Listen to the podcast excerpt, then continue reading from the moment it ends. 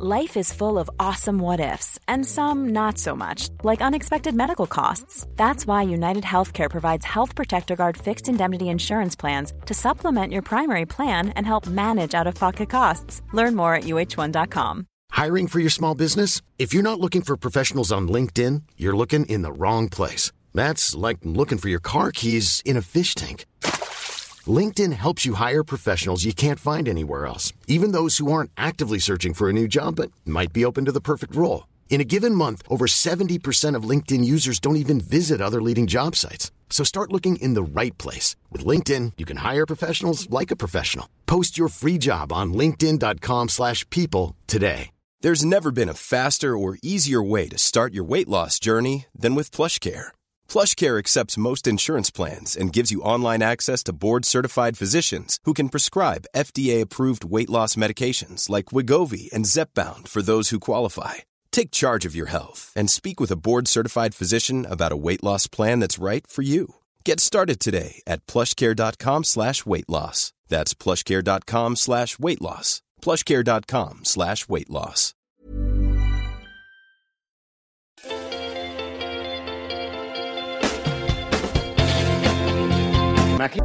Empecemos entonces con la, eh, la primera página, la página número uno. Hay que elegir la respuesta correcta. ¿A quién seguimos para ascender a la montaña más alta del mundo? El Everest, que está en Nepal a 8.850 metros sobre el nivel del mar.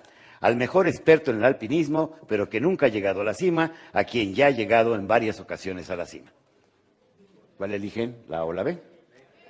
La B, ¿verdad? Obviamente, nuestro foro, este foro internacional, el cual tuvimos el privilegio de contar con personajes, eh, algunos egresados de nuestro colegio, bueno, pues nuestro colegio cumple este año en agosto 1, aquellos que nos quieran mandar algún obsequio, con mucho gusto lo vamos a recibir, nos pueden mandar un coche de la Nissan o alguna cosa por el estilo. En, en agosto 1 de este año cumplimos ya 43 años, más de cuatro décadas investigando a quién, a los que han llegado a la cima no los que han intentado, porque hay muchos teóricos que dicen saber los secretos del éxito, pero pues que no tienen éxitos. Es más, se bajaron en la combi aquí en la esquina, pero ellos tienen todos los secretos para hacerse millonario. Cuando vemos un triunfador, creemos que nació en ese coche, nació con esa casa, que nació con... No, hay que ver el camino que han recorrido. Entonces, ¿a qué nos hemos dedicado durante más de cuatro décadas en nuestro colegio? A investigar a los que ya tuvieron éxito. Eso está vinculado, obviamente, también con la pregunta número dos, ¿a quiénes debemos seguir? ¿A quiénes debemos seguir? ¿A quienes han triunfado o a los que no han fracasado? Bien, señores, hay algo que es muy interesante. Por supuesto, lo natural, y eso ya es por cultura antropológica, aclaro, antropología no es el estudio de los antros, ¿sí? Porque algunos seguramente dirán, es que yo soy antropólogo, ¿sí? Entonces me conozco todos los antros de la ciudad. No, no, no. Estamos hablando de cuál es nuestro origen, de dónde venimos. Obviamente somos países que fuimos colonizados por unas gentes que eran ricos y poderosos, que vinieron a robar y a explotar. Imagínate que yo le digo a Noé, oye Noé, pues tu casa es mía, ¿por qué? Porque yo la descubrí. ¿Y sabes qué? Tu, eh, tu coche es mío, yo nunca lo había visto, yo lo descubrí. Y ahí va lo peor, ¿eh? tu vieja es mía, ¿sí? ¿Por qué? Yo la descubrí. Entonces, ¿qué resulta? Los ricos eran los malos y los pobres eran los buenos. Entonces, eso ya lo traemos en el inconsciente. Recordarán, y lo vamos a hablar bastante esta mañana, tenemos que hacer un recableado cerebral. ¿Por qué? Porque tenemos paradigmas que posiblemente no corresponden a la realidad. Entonces, señores, ¿a qué nos, hemos dedicado? Precisamente al aprendizaje de los que han triunfado, al aprendizaje del éxito. Miren, al estudiar el fracaso, ¿a qué, a qué aprendes? A no fracasar. Si estudias el éxito, ¿qué aprendes? A triunfar. Entonces, ¿qué, quieres aprender? ¿A no fracasar o a triunfar? ¿Qué les parece? ¿Vamos a jugar fútbol para no perder o vamos a jugar fútbol para ganar? Vamos a hacerlo para ganar. Entonces, el primer paradigma que nos tenemos que quitar en la cabeza es, tenemos que estudiar qué? El éxito. Nos resulta muy curioso, pero siempre estamos estudiando el fracaso. Y lo vamos a ver durante lo largo de esta mañana, por qué estamos tan adictos al sufrimiento, porque somos tan adictos a la desgracia. Y algo que les quiero aclarar, señores, ¿conocen algunas personas que son sábelo todo? Sí, sí conoces, ¿verdad? Que te dan la mano y dicen, tócame, ¿sí? Y lo saben todo. Y siempre saben más del, que el, del otro. O sea, todos los asesores saben más que el dueño del negocio. Es impresionante. Te vengo a asesorar a hacer, hacer tortas poblanas, sí, claro, pero en su vida ha hecho una. Y entonces el tipo te viene a asesorar de un negocio que no conoce. Entonces, ¿qué tenemos que aprender? Ah, fíjense, el primer axioma, alerta. Vamos a pasar de saberlo todo, aprende de todo. En lugar de ser sábelo todo, vamos a ser a partir de ahora sabe de todo. Vamos a hacer, vamos a estar, en, aprende de todo. Vamos, no es el saberlo todo, el aprende de todo. Vamos a aprender de todo. Y eso es algo que es muy interesante. Hay un concepto en neurociencia que los científicos manejan que dice rasca donde no te pica. ¿Y qué significa rasca donde no te pica? Pues investiga cosas que a lo mejor ni te interesan al principio y que a la larga vas a aprender muchísimo si te pones a estudiar algo que está totalmente fuera de tu área. Es decir, te metes a otro mundo, a otro tipo de conocimientos y te van abriendo horizontes. Eh, eh, es, leer, eh, por ejemplo, me llama mucho la atención, por ejemplo, estudiar el cristianismo, pero también estudiar por qué los judíos no creen en, en Cristo. O sea, las dos páginas. Una página que dice que sí y otra página que dice que no. Entonces, al leer las ambas páginas ya tienes un panorama mucho más amplio.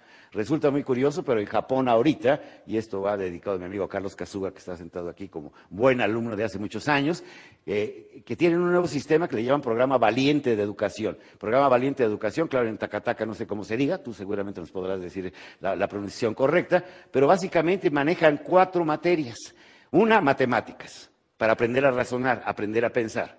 Dos, mínimo cuatro religiones, para que puedas tener un criterio mucho más amplio. Ya estuvo bueno de fanatismos, de fundamentalismos, de matanzas. Abre tu criterio. Número tres, increíble. Lenguas, idiomas, tenemos que abrirnos a los idiomas, estamos en un mundo muy universal. Y por supuesto, ahí les va nada más una idea para que la anoten. Tienen que leer los chamacos un libro a la semana. Un libro a la semana. Muchas veces, un libro, no, no, no, en México no llegamos ni a la mitad del libro per cápita. y además, como, como todo lo que sea cultura tiene que ser gratis, ¿a poco no? ¿Cuánto vale el libro? 200 pesos. ¿Cuánto cuesta el pomo? 200 pesos. ¿Qué le servimos? Dos pomos, por favor. Entonces, ¿qué resulta? Nos cuesta mucho trabajo invertir en cultura. Entonces, obviamente, imagínate un libro a la semana. Y ahí viene una materia preciosa que están usando los japoneses, civismo. Pero no el civismo del samurái, no el civismo de los héroes, el civismo de un ciudadano universal. De un ciudadano universal. Es decir, obviamente, el respeto a la naturaleza, el respeto al ser humano, a la dignidad, es decir, una historia universal. Entonces, señores, aquí vamos a entrar a ser realmente aprende de todo. Y fundamentalmente, a ver, si fuéramos a fundar una escuela, ¿qué maestros buscaríamos? ¿A quién? A los mejores buscaríamos a los mejores de los mejores. Obviamente el mejor, que es un principio de excelencia, el más capaz como capacitador. El más capaz como capacitador. Entonces, en un momento determinado, pues le podríamos pedir, preguntar a muchos de los que están aquí presentes, ¿qué han hecho para triunfar? Imagínate preguntarle a Carlos Casuga, oye, ¿y qué hiciste para llegar a donde llegaste? ¿O qué? Eh, recuerdo a aquel tipo que el director general manda a llamar a Pepe, oiga Pepe, venga para acá. Sí, señor. Usted entró hace un año, sí señor, entró de mozo, sí señor. A los tres meses, pues es tan capaz, lo hicimos jefe de sección, sí señor. A los seis meses fue usted tan inteligente que lo hicimos gerente de área, sí señor. Y luego a los ocho meses lo hicimos gerente divisional, sí señor. Ya cumplió usted un año, Pepe, y lo vamos a hacer director general. Sí señor, conteste bien, por favor, no diga sí señor, dime gracias papá. Entonces, muy diferente. ¿no? entonces una cosa es este, que te lo hayas alcanzado por méritos, por dedicación, ah, no, porque tengo muchas relaciones, porque me pueden dar un buen puesto, es diferente, estamos hablando de meritocracia, es decir, por méritos llegar.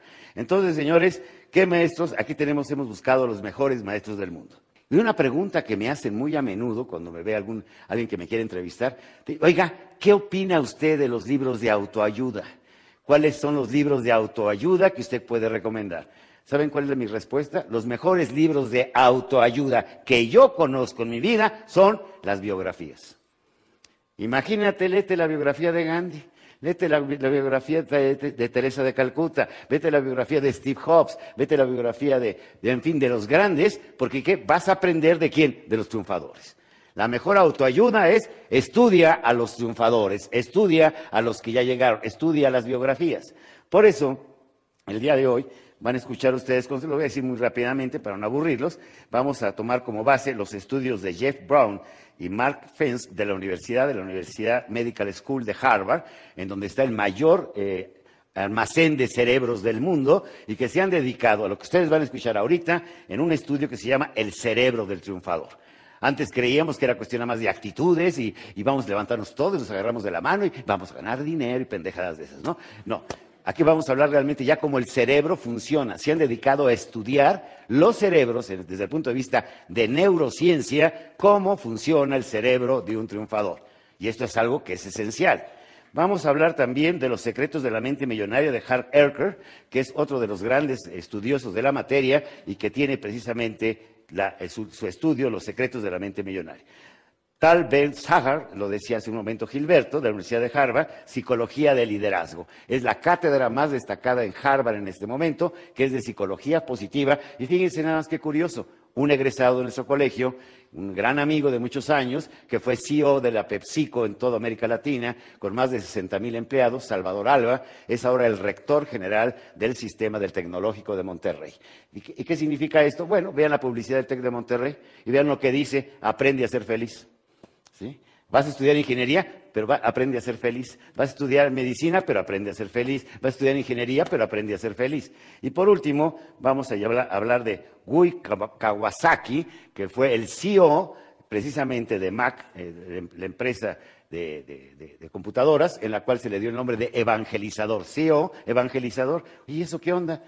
Sumergiendo a toda la organización en una mística de trabajo, en una mística de ética, en una mística de esfuerzo, en una mística cultural. Y de eso son las gentes que vamos a desarrollar los conceptos esta mañana. ¿Les interesa? ¿O hablamos de fútbol? No, ¿verdad? No, de fútbol no. Bien. Entonces, señores, vamos a buscar, ¿qué vamos a hacer? Vamos a estudiar a los cerebros eh, brillantes, ya no los cerebros gastados, los cerebros brillantes, los cerebros que realmente vamos a tener que tratar de ver dónde están sus secretos y tratar de encontrarle precisamente esa información que hoy en la mañana vamos a necesitar. Por ejemplo, vamos a hablar un poco de Steve Jobs. ¿Saben quién es Steve Jobs? Me imagino. El hombre que murió en el año de 2011, a la edad de los 56 años. El hombre que dijo, voy a cambiar al mundo. ¿Lo habrá logrado? A ver, ¿quién de ustedes tiene de casualidad un, producto de iPhone? iPad. Es mi tableta, la mía es más moderna, es, este, más avanzada, además es ecológica esta madre. ¿sí? Entonces, entonces este es mi iPad. Obviamente Steve Jobs, un hombre que por supuesto, murió a los 56 años, en el año 2011, nació en 1955, y polémico, porque es un hombre muy, una persona genial, pero también una persona déspota, una persona grosera, una persona con unas grandes obsesiones, hizo grandes aportaciones, pero recuerden una cosa, cuando el genio rebasa su obra, su vida personal pasa a segundo plano. O sea, ¿a quién le interesa que Miguel Ángel Bonarotti, el gran pintor y escultor, fuera a puñar? A ver. ¿En, qué te puede afectar? ¿en qué?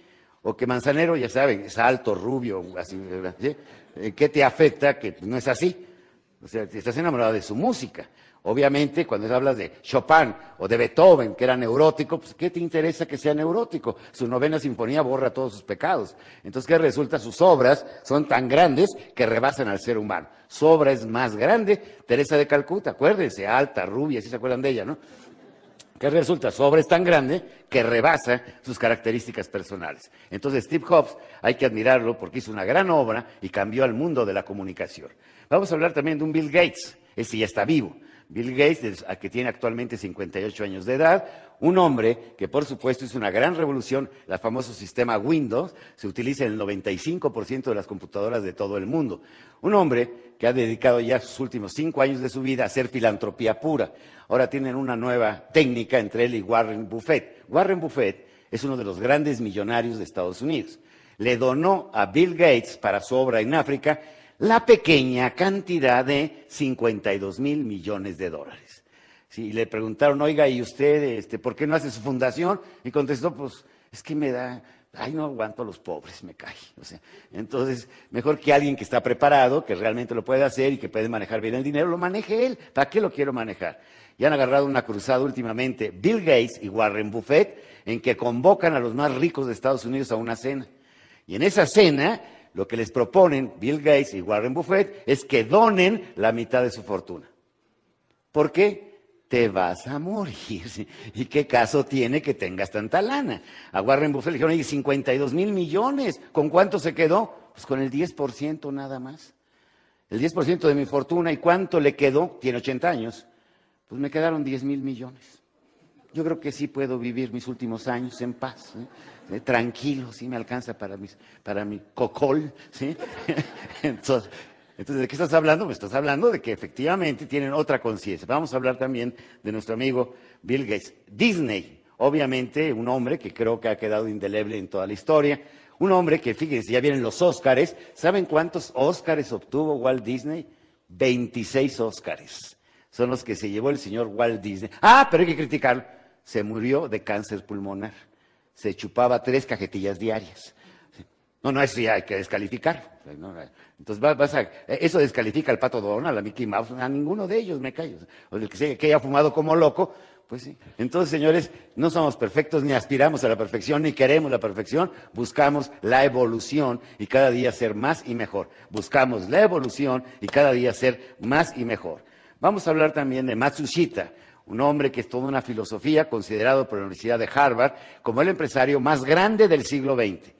Matsushita, el hombre con Azuke Matsushita, fundador de Matsushita Electric, la empresa de electrodomésticos más grande del mundo. Panasonic, Quartz, Technics, JBC, todas son las marcas que tiene este hombre. Pero un hombre que luchó contra la adversidad, que le cayeron bombas a su fábrica, que se estalló la Segunda Guerra Mundial, que tuvo que ponerse a armar con el gobierno japonés aviones de madera. Un hombre que nos dejó una gran enseñanza porque descubrió algo que afortunadamente nuestro colegio lo ha difundido ya desde hace varios años. Eh, hacíamos cuentas con mi amigo Carlos, que hace 30 años, 32 años, estuvimos en Japón haciendo la primera gran investigación en Japón. Y obviamente Masushita descubrió algo.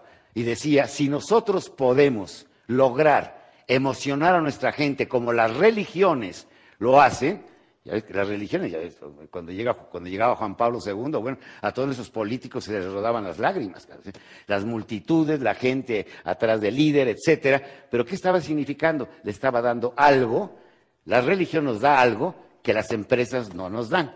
Y el señor Matushita lo descubrió. Descubrió ese gran secreto que lo vamos a ver al final de esta charla, de cómo emocionar, entusiasmar, animar y realmente lograr la fidelidad de sus seguidores como si fuera una religión. Por eso este, este, hombre, Kawasaki, de, Apple, habla, precisamente de, habla precisamente de, era el evangelizador, cómo darle ese concepto. No es una religión, es una idea, es un sueño, es un ideal, algo por qué luchar, y es lo que vamos a hablar también. ¿Qué significa paradigma? Verdad absoluta, creencia, esquema mental. Señores, algo que es fundamental. Las verdad, escuchen bien, ¿eh? la verdad tiene fecha de caducidad. La verdad tiene fecha de caducidad. Se creyó, los antiguos egipcios y hasta Aristóteles, se creía que el pensamiento estaba en el corazón. No sabemos que es un órgano, obviamente funciona maravillosamente, pero lo tenemos aquí. Se creía que estaba en el corazón, porque Aristóteles, Platón, él decía, es que las decisiones que tomamos, las tomamos con el estómago, ¿sí o no? El 90%, ¿eh? Ves un coche que te emociona, ¿dónde lo sientes? En la panza, ¿sí? Ves a la chica que te gusta, o el chico que te gusta, ¿dónde lo sientes? Cuando la ves con el otro, ¿cómo la sientes? Aquí lo tienes, ¿eh? Es increíble. Entonces creía que aquí estaba el pensamiento, cuando tienes está acá. Copérnico echó abajo una verdad absoluta. ¿Cuál era? La Tierra es el centro del universo. Dijo, no, ni madre, es el Sol. Entonces, ¿qué? La verdad tiene fecha de caducidad, creamos o no, tiene fecha de caducidad. El principio, dominad, multiplicados y dominado, y, dominad el mundo. Claro, hemos, estamos destruyendo la ecología, estamos destruyendo el planeta, los chinos van acelerados multiplicándose a lo bestia, etcétera, ¿no? Pero ¿qué resulta? La verdad tiene, increíble, fecha de caducidad. Ahorita, obviamente, bueno, Benjamin Franklin, cuando descubrió el pararrayos, la iglesia lo prohibió. ¿Por qué él prohibió? Porque decía los rayos son castigo de Dios. Y si tú paras al rayo, pues paras a Dios. ¿Ya te imaginas a Dios del cielo? Que le caiga un rayo ese pendejo. Sí, este también. increíble, ¿no? Tuvo una, tuvo una, fue una caducidad, caducó esa verdad. Señores, es una creencia. ¿Quiénes son católicos? Levanten la mano. ¿Es la religión verdadera? Ahí está, ese es el problema. Decimos sí, ¿y qué diría un musulmán? Pues no, ¿verdad? ¿Y qué diría un judío? Pues no. Y entonces, ¿qué sucede? Eh, los, ¿Por qué se llama fundamentalistas? Fundamentalismo viene, y los ismos son extremos. Comunismo, capitalismo, socialismo, cristianismo, o sea, vete al extremo. Te vas al extremo, ya no entiendes el resto. Te cierras mentalmente, díganme ustedes, por eso la palabra la cruzada contra el hambre, me hablas de cruzadas, el día de ayer se conmemoró, el día 25 de enero, cuando se instituyó la Santa Inquisición. Vamos a hacer una cruzada. ¿A quién matamos ahora? Ah, están muertos de hambre, pero ya están muertos, me callo. O sea, Más bien, ¿por qué no hacemos un plan de salvamento? Un plan realmente algo más propositivo que una cruzada. La cruzada, me imagino, a los cruzados matando y asesinando gente. Pero en fin, tampoco es, pues, un paradigma, es, por supuesto, una creencia. Esquema mental, eso sí, es un esquema mental. Y que por lo pronto, escuchen bien, lo damos por verdadero. Lo damos por verdadero. Entonces eres esquema mental, lo damos por verdadero. O sea, ¿cuántas gentes todavía quedan en el inconsciente colectivo? ¿El divorciarse es malo? Pues sí. Ahora ya no se llaman divorciados, se llaman solteros reciclados. O sea, es otra historia, ¿no? yo le digo a los curas, Dios perdona todo. Te perdona, asesinaste, arrepiéntete y Dios te perdona. Robaste, te fregaste a tu compadre, arrepiéntete y Dios te perdona. Te divorciaste, ahí sí ya no. Dios no perdona a los pendejos, ¿sí? Entonces, ahí sí ya no puedes hacer nada, ¿sí? Entonces, es que ya estás excomulgado automáticamente. Pero si asesinaste, vuelves a tomar la comunión si te arrepientes. Pero si te casaste y te equivocaste, no sé, una decisión mal tomada. A ver, levante la mano. ¿Quién de ustedes ha cometido una pendejada? Yo hasta los dos pies, ¿eh? Me caí. Entonces, ¿qué es? Bueno, pues, me apendejé, ya, eso es todo. Entonces, señores, son obviamente, como les digo, creencias y son esquemas mentales. ¿Qué significa reprogramación neural? Cambiar nuestras convicciones, modificar nuestro pensamiento, eliminar los paradigmas falsos. Señores, sorpresa, las tres son buenas. Las tres son buenas, las tres son respuestas acertadas. ¿Qué significa, señores? Nosotros somos el resultado, escuchen bien, de nuestras grabaciones de las grabaciones de las que hablaba Ángel. O sea, ¿dónde vienes eh, programado? Le preguntaban a Bill Gates, si tú hubieras nacido en América Latina, ¿qué hubiera, hecho qué hubiera sido de tu vida? Y contestó, agricultor y malo. ¿Por qué? Pues ya traes en el inconsciente, o sea, ahí seguirías metido en ese rol, repites el rol del padre, el rol del abuelo, el rol del bisabuelo, y ahí te sigues la eternidad. Es la grabadora, tú eres la grabadora, tú eres la grabación, ya lo traes aquí. Les voy a dar varios ejemplos. ¿Qué será más valioso? Fíjense, escuchen bien, ¿eh? Atención, alerta. ¿Qué será más valioso, el agua o los diamantes? Y por darles un dato curioso el día de hoy, pero del año 1905, el capitán Frederick Wells descubre el diamante Culligan que pesaba 650 gramos en bruto. Es decir, es el brillante más grande de la historia de la humanidad que lo tiene la corona inglesa. Estás hablando, ¿sabes qué? Más de medio kilo de, de diamante. Una locura una cosa así, un tontote, ¿sí? ¿Qué será más importante, el agua o los diamantes? Ay, Dios santo, quédate con los diamantes, vas a poder comprar un friego de agua. Obviamente, estoy hablando de que efectivamente es muy importante el agua, pero ¿por qué es más caro los diamantes? Porque son escasos, ¿sí? Porque son escasos. Y el agua tenemos bastante agua y se puede reciclar y se puede potabilizar y se pueden hacer plantas. Estuve el año pasado, tuve la oportunidad de estar en los Emiratos Árabes, en Dubái. Bueno, eso parece un cuento de hadas. ¿Cómo han hecho ese país en 40 años? Una maravilla, ¿eh? parece una maqueta. ¿Y saben con qué lo hicieron? No con agua, con petróleo. Si les hubieran dado diamantes, lo hubieran hecho con diamantes. Y luego estuve en Marruecos, fíjense, los dos son países musulmanes. Los dos son países que son, eh, eh, Marruecos está gobernado por un rey, el otro por un califa, que es lo mismo que un rey, los son absolutistas, me tocó el mes del Ramadán, famoso Ramadán, no puedes tomar ni agua durante el día, eh, pero ¿qué sucede? Estás en Dubái, vas a la estación del metro y parece que estás en el lobby del hotel, de este hotel. Así son las estaciones del metro, de un lujo impresionante. Estás en Marruecos, no, no, no, no, te sientes Indiana Jones en el mercado, me cae. Analfabetas, motocicletas, mugrero, empujones, venden dientes que le quitan a los muertos y los tienen para que la gente vaya y se los pruebe a ver qué diente quieres. Ya te puedes imaginar la belleza. ¿Y qué sucede? ¿Cuál es la diferencia entre un país musulmán y el otro país musulmán? Marruecos con más recursos naturales y acá puro desierto. ¿Saben cuál es la diferencia? El líder. ¿Qué les tocó acá? Acá les tocó un diamante y acá les tocó pura agua. O sea, en toda en abundancia, pero la mitad del pueblo es analfabeta, viven en la miseria, es sucio, etcétera. La gran diferencia, señores, una de las cosas importantes, voy a seguir para llegar a una conclusión que los quiero llevar a ello. Señores, ¿qué prefieres, ser rico o feliz? Levanten la mano de rico, levanten la mano de felices. Las dos, señores. ¿sí? Son paradigmas falsos. Son paradigmas. ¿Por qué? Porque estamos peleados con la riqueza. La riqueza, no, no, no. Es que ese tipo está que se pudre en dinero. ¿Sí lo han escuchado? Está que está podrido en dinero, ¿sí?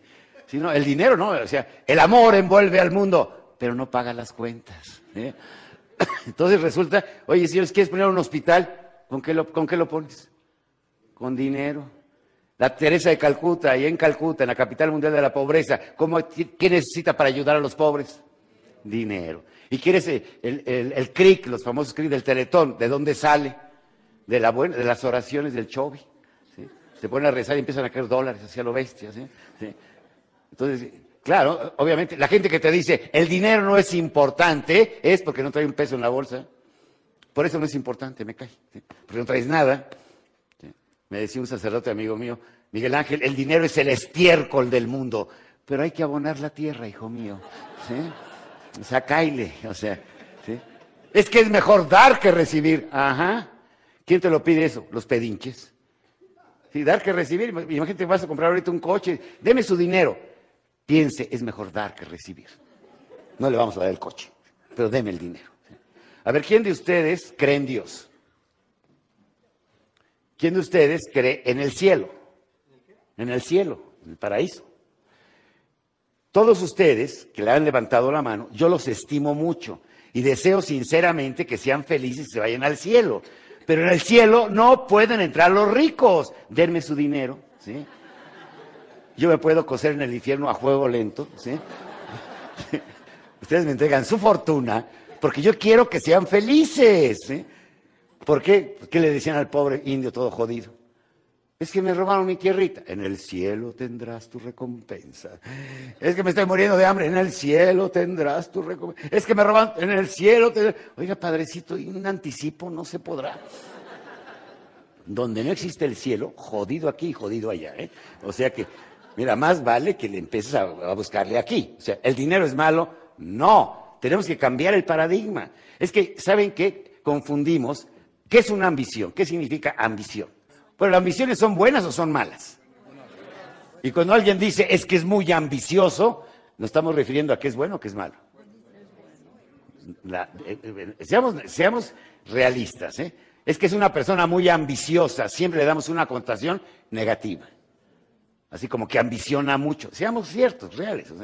Entonces, ¿qué resulta, señores? Le preguntaban a Mahatma Gandhi cuando iba a Inglaterra a buscar la liberación de, la India, ¿por qué vas? Y contestó, por ambición. ¿Por qué se fue Teresa de Calcuta a Calcuta, el peor lugar de la tierra, donde la pobreza, yo nunca he visto pobreza más fuerte, más grande que Calcuta. ¿eh? Llegué a las 3 de la mañana, recuerdo, a Calcuta, y había una cantidad de humo. Yo decía, ¿será neblina? Me dijeron, no, es que ponen la composta de las vacas, ¿sí? y las- para calentarse lo queman y hacen fogata.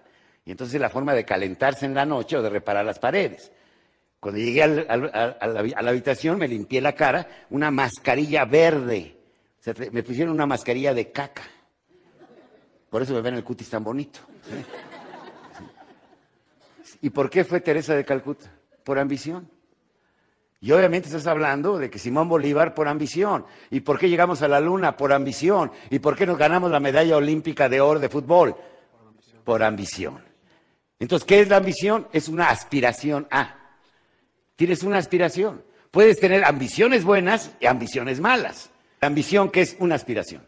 Aspiras a algo, a vencer el SIDA, a vencer la gripa, a vencer el cáncer, a vencer a hacer un mundo mejor, el crear una empresa. Eres ambicioso. ¿Con qué lo confundimos? Alerta, codicia. Que codicia es acapararlo todo hacia ti.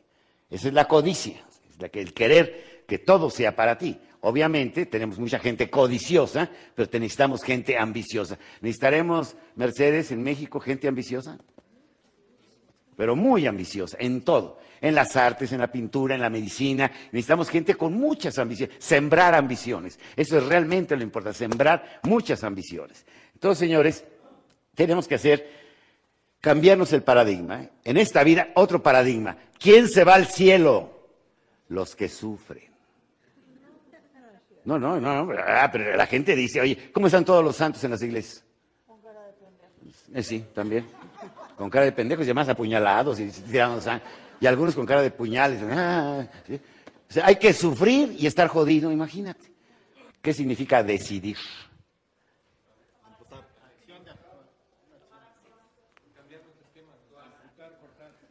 Tú lo dijiste primero. Un aplauso. Bravo. Decidir significa amputar, cortar. O sea, tú quieres eh, ser saludable, pues tienes que cortar con tu adicción a la cama. Levántate a caminar. Te vas a casar, pues tienes que cortar a las otras, chavo. O sea, no puedes seguir con todas. O sea, entonces tienes que, obviamente, vas cortando en la vida. Llega la niñita a la juguetería y ve una muñeca preciosa y dice, papá, yo quiero esta muñeca.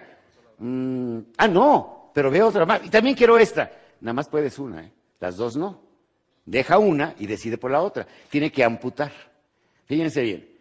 Vamos decidiendo. Ahora, ¿qué haría un triunfador, una niña triunfadora ante las dos muñecas? Dice, quiero las dos. Nada más te puedes llevar una. Me llevo una. Pero voy a idear la forma de quedarme con la otra, ¿eh? Porque quiero la otra también, ¿sí? ¿No me podrías adelantar mi regalo de Navidad? o a ver que llevo a hacer galletitas estilo garabatos y las vendo a las del recreo, pero me voy a comprar la muñequita. O sea, fíjense bien la tarea que les voy a dejar aquí, ¿sí? La primera tarea de esta mañana. Clic tarea, ¿sí? Aspirar a las dos alternativas positivas.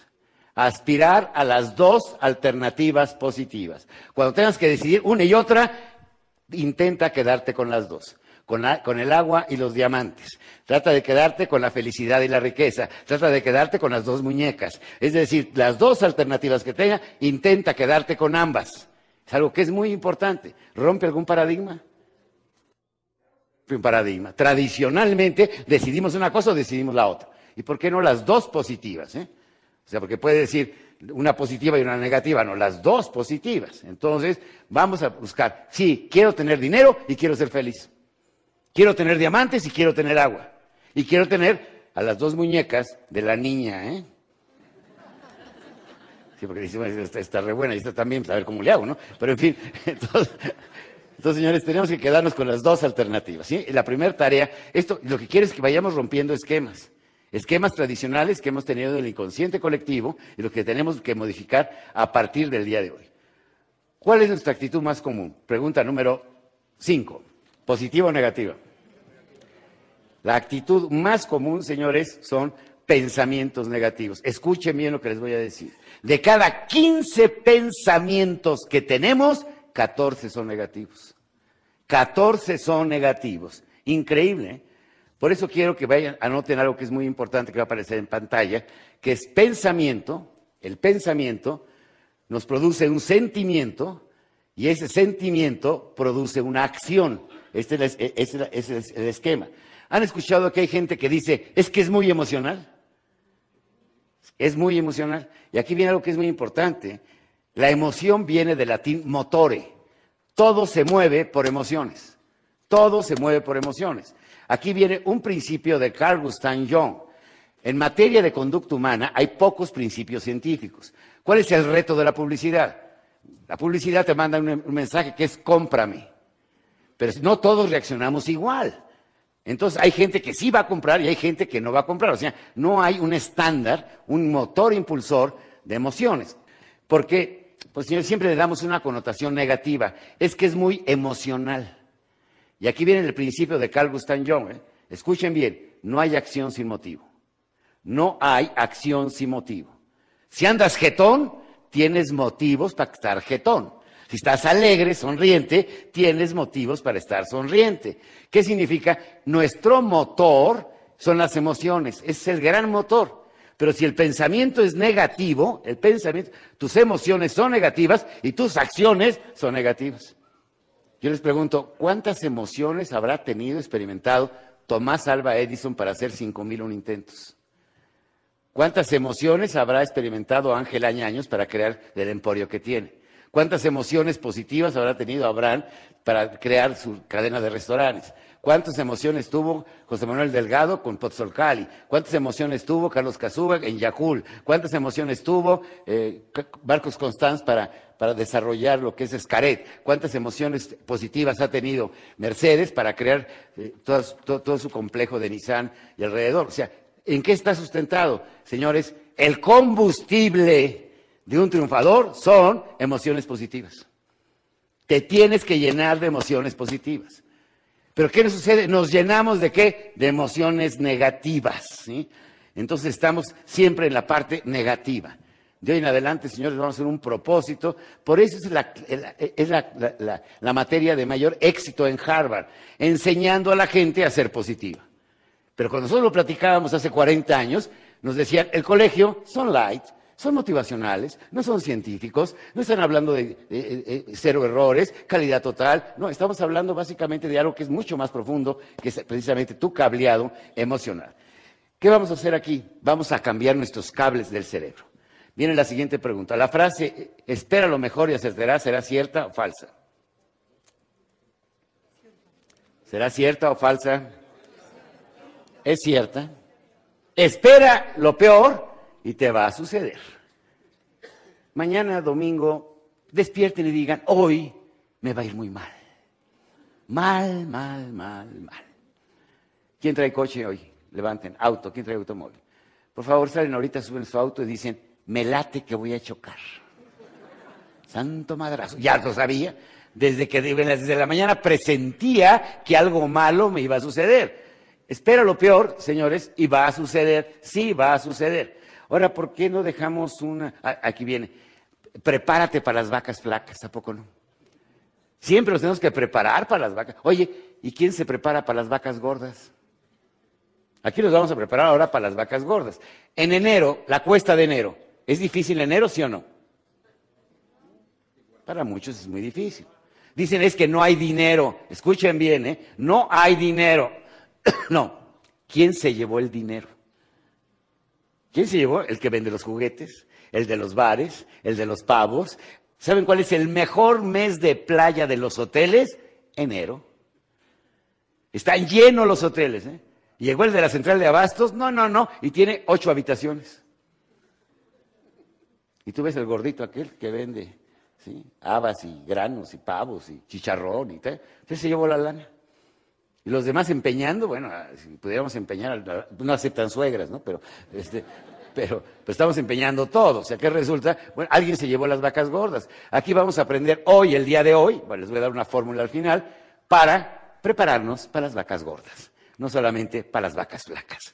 Tenemos que aprender a disfrutar y a aprender a desarrollar este concepto que es financiero. Va a haber receta financiera al final, ¿sí? Entonces, tarea. Tarea muy importante. Espera lo mejor y ganarás. Espera lo mejor y ganarás.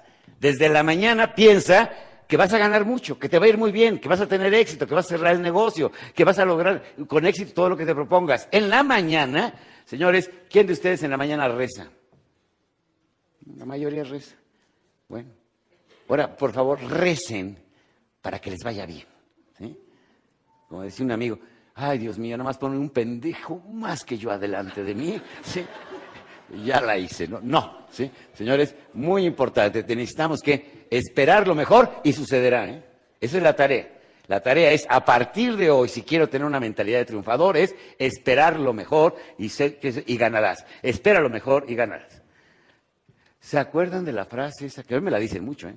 Miguel Ángel, para ti es fácil decir cambia, porque tú no estás en mi lugar. ¿Sí, lo han escuchado eso de casualidad? ¿Sí? Ponte en mi lugar. Yo he sufrido más que tú. No, nuestras fiestas de Navidad son competencias de sufrimiento, ¿a poco no sé? La tía que se suelta llorando porque se le fue el compadre, pues, ahí lo ven, mire, puñalón, víctima, no sé, sangrando, sí, sí, sí. Señores, ¿qué gana una víctima? ¿Qué gana este hombre apuñalado? ¿Qué es lo que gana? ¿Saben lo que gana la gente que te dice el día 24 de diciembre, después de la cena, la tía que se pone a llorar, nunca, nunca falta una tía que se pone a llorar, en la cual nos habla de que el tío la abandonó, se fue a comprar cigarros y nunca regresó. Eh, empieza, empieza toda una historia de, dramas y que le cortaron el apéndice y la pata y no sé cuánto. Y, no falta que le diga, no, espérate, te voy a platicar lo que me pasó a mí. ¿eh? No, no, no. Los tuyos son pendejadas. O sea, tú vas a ver, ¿no? A ti te quitaron un apéndice, ¿no? Pero a mí me, dio apendicitis, luego me dio agua en un pulmón y luego me querían amputar una pierna. Y no, no, no, no, es una cosa trágica. O sea, a ver quién tiene la tragedia más grande. Entonces, señores, algo que es importantísimo, ¿qué busca la víctima? Atención. Que todo el mundo la acaricie, que todo el mundo la apapache, que todo el mundo diga, ay, pobrecita, ay, pobrecita. ¿Alguno de ustedes admira a alguien en especial, algún triunfador, una biografía en alguien? ¿Tú a quién admiras? Muchas gracias. Al padre Chinchachoma. Jesucristo. ¿A, la señora? Ah, no, a mí, gracias. Confucio. ¿A Confucio? Martin Luther King. A Mandela. ¿A quién? ¿A quién? Ah, bien. ¿Quién más? Cada vez que tengas un problema, imagínate qué haría tu héroe ante esa situación. Es algo que es muy importante. ¿eh? ¿Cómo reaccionaría Martin Luther King, Alejandro el Magno, Confucio? O sea, quien, quien tú quieras. Piensa en tu personaje y piensa, fíjate, el concepto no es ponte en mi lugar, no. Dile a tu héroe, ponte en mi lugar. Tu héroe, ponte en mi lugar y dime cómo resolverías lo que yo estoy viviendo. Es algo que es muy importante. ¿Por qué? Porque te da un modelo a seguir, un modelo de pensamiento. Entonces tenemos que pensar en ello. Entonces, por supuesto, si dice Alejandro Fernández, bueno, pues es madre, estás hablando ya sobre otra fiesta. Shakira, ¿sí? Bueno, ponte en mi lugar, sí, claro. Entonces, es muy importante tratar de pensar en esa imagen. Entonces, queda clara la tarea. La tarea que les voy a dejar en el punto número 7 es, no seas víctima circunstancial. ¿Cómo actúa una víctima circunstancial. A ver, ¿cómo se queja permanentemente? Se justifica de todos sus errores, se siente culpable. Fíjense nada más. ¿eh? ¿Conoces a alguien así? Que su modus viviendo es quejarse, justificarse y se siente culpable. Aquí les voy a rápidamente un comentario a cada uno. Señores, eh, estaba el sabio a la entrada del pueblo y llega un hombre forastero y le dice, oiga, le quiero pedir información. En este pueblo la gente es alegre, es cortés, es amable, sonriente, es gentil. Y le dije, sí, pásele. Llega otro al rato y le dice, oiga, señor sabio, este pueblo la gente es grosera, maltrata, insulta, ofende. Sí, señor, pásele. Y alguien se le acerca y le dice al sabio, oiga, ¿por qué a cada quien le da por su lado? Dice, porque cada quien ve lo que quiere ver. ¿Sí? Hay quien va a Venecia, que se me hace, a mí en lo personal se me hace la ciudad más romántica del mundo, y hay gente que llega y dice, pinche Venecia, todo mugroso, todo inundado, está mejor, está mejor Xochimilco. Pues, ¿qué haces? Bueno, este, señores, fíjense bien, ¿eh? bueno, las quejas son un imán para la desgracia. Las quejas, repito, son un imán para la desgracia. Las atrae. Les voy a dejar una tarea durísima. Esta les va a costar tanto como irse a sentar cómodamente a una piedra picuda. Pónganse alerta a la tarea. ¿eh? Esa es una tarea cruel, ¿eh? Cruel, cruel, cruel. Ocho días sin quejarse. Ayuno de quejas. Ya, eh, no, es el clima, el frío, el sol, la ciudad, la madre. Yo conozco gente que se queja porque no hay tráfico. Es que todo el mundo anda como loco. Sí, sí, sí. O sea, Semana Santa andan como locos en la calle. Coño, o sea, ¿por qué no hay coches? Y tú así, no, no hay forma de ayudarte. O sea, no hay forma de ayudarte. Señores, otra vez. Fíjense la pregunta que les voy a hacer a nivel reflexión. Hay algunas pendejadas en tu pasado que te siguen pesando. ¿Sí? Seamos honestos, ¿sí? Yo creo que sí, ¿no? O sea, aquel concepto que tuviste con un hijo, el problema que tuviste con los padres, algo, tuvimos. Fíjense bien lo que les voy a decir, y esto es algo fundamental para un triunfador. Cuando tú reconoces un error, ya te liberaste. Ya. Al momento que dices, lo reconozco, tengo ya aprendiste algo, ya lo lograste. Tienes que aprender de, lo que, de los errores que cometiste, pero el momento que lo, el momento, la palabra es maravillosa, el momento que te arrepientes, ya avanzaste, ya reconociste algo. Pero por favor, aquí viene la parte nuclear. Por favor, su atención, alerta. El pasado no es una cárcel. El pasado no debe ser una cárcel. Salte de la cárcel. Ya estuvo suave. Ya sí, ya cometiste el error, ya sucedió. Pero ¿sabes qué? Eres tan soberbio. No, no, no, es que, Señor, Padre, me confieso, soy el pecador más grande del mundo. Ya te perdoné, mi hijo. No, ni madre, soy el más grande. ¿Qué vas a hacer? ¿Hasta cuándo? ¿Hasta cuándo te atreves a salir de la cárcel? Y te sigues martirizando. ¿Y sabes por qué? Ya te dio placer. El masoquismo te está haciendo gozar. Te encanta sufrir. Y luego, si no, y si no sufro, ¿qué hago? ¿A qué me voy a dedicar? Si sufrir es re bonito. Señores, libérate del pasado. Bien. En nuestro trabajo, la, número nueve, ¿vendemos nuestro tiempo o resultados? Seamos honestos. ¿eh? De rollo me como un taco. O sea, seamos honestos, ¿vendemos tiempo vendemos resultados? El tiempo, señor, es increíble. Estamos vendiendo tiempo. O sea, realmente el contador, ay, jefa, jefe, ya llegué desde las 8, ¿eh? Aquí estoy. ¿eh? Me voy hasta las 12, sí, sí, sí, hasta las 12 de la noche, sí, sí. Haciéndome pendejo, pero aquí voy a estar. O sea, no me voy, ¿eh? Véame. Este, paso lista, ¿sí? Señores, desafortunadamente vendemos tiempo. Y un triunfador no vende tiempo, ¿eh? Vende resultados. Todo el mundo quiere un resultados, aunque tu trabajo no esté en ventas. Eres el contador. ¿Cuáles son los resultados como contador? Tus estados financieros, tus análisis, tus sugerencias financieras. Eres el almacenista. ¿Cuáles son los resultados de la bodega? El, el orden, la limpieza, en pocas pérdidas. ¿Cuáles son los resultados que tienes como recepcionista? ¿Cuáles son los resultados? Vendemos tiempo. Y un triunfador no vende tiempo, vende resultados. Todo el mundo quiere una chamba con sueldo fijo, ¿a poco no? Imagínate que eh, contratas al jardinero y el jardinero no hace el jardín, pero le tienes que pagar el sueldo. ¿Cuál fue su resultado? Un triunfador, señores, sobre todo, y aquí viene una pregunta que les va, tal vez les pueda doler un poco. ¿Estás de acuerdo con tus propios resultados? Yo lo sé, pero es muy importante hacer conciencia de eso. ¿sí? O sea, todos, y ayer lo decía algunos conferencistas, andamos buscando la fórmula mágica. Me encanta la gente que compra los libros de Steve Jobs. Se creen que al comprarlo, ¡prum! se van a convertir en Steve Jobs. ¿sí? Si tomas el de Bill Gates, te vas a convertir en Bill Gates. Con el de Abraham Lincoln, te vas a convertir en Abraham Lincoln. Eh, no, no, señores. O sea, lo que hay que vender es resultados, resultados. Imagínate eh, una persona que, que, da masaje. Su resultado es el número de pacientes que, puede atender en un día. Pero también hay quien no le interesa, eso me llama mucho la atención, de un amigo que no es médico, se fue a Houston, lo, secuestraron en México, liberó, pues, era un director de una empresa muy grande, se fue a Houston a vivir y llegó a un hospital en Houston y se dio cuenta que todas las, personas hablaban inglés y a los de, España, los de habla hispana los trataban con la punta del pie.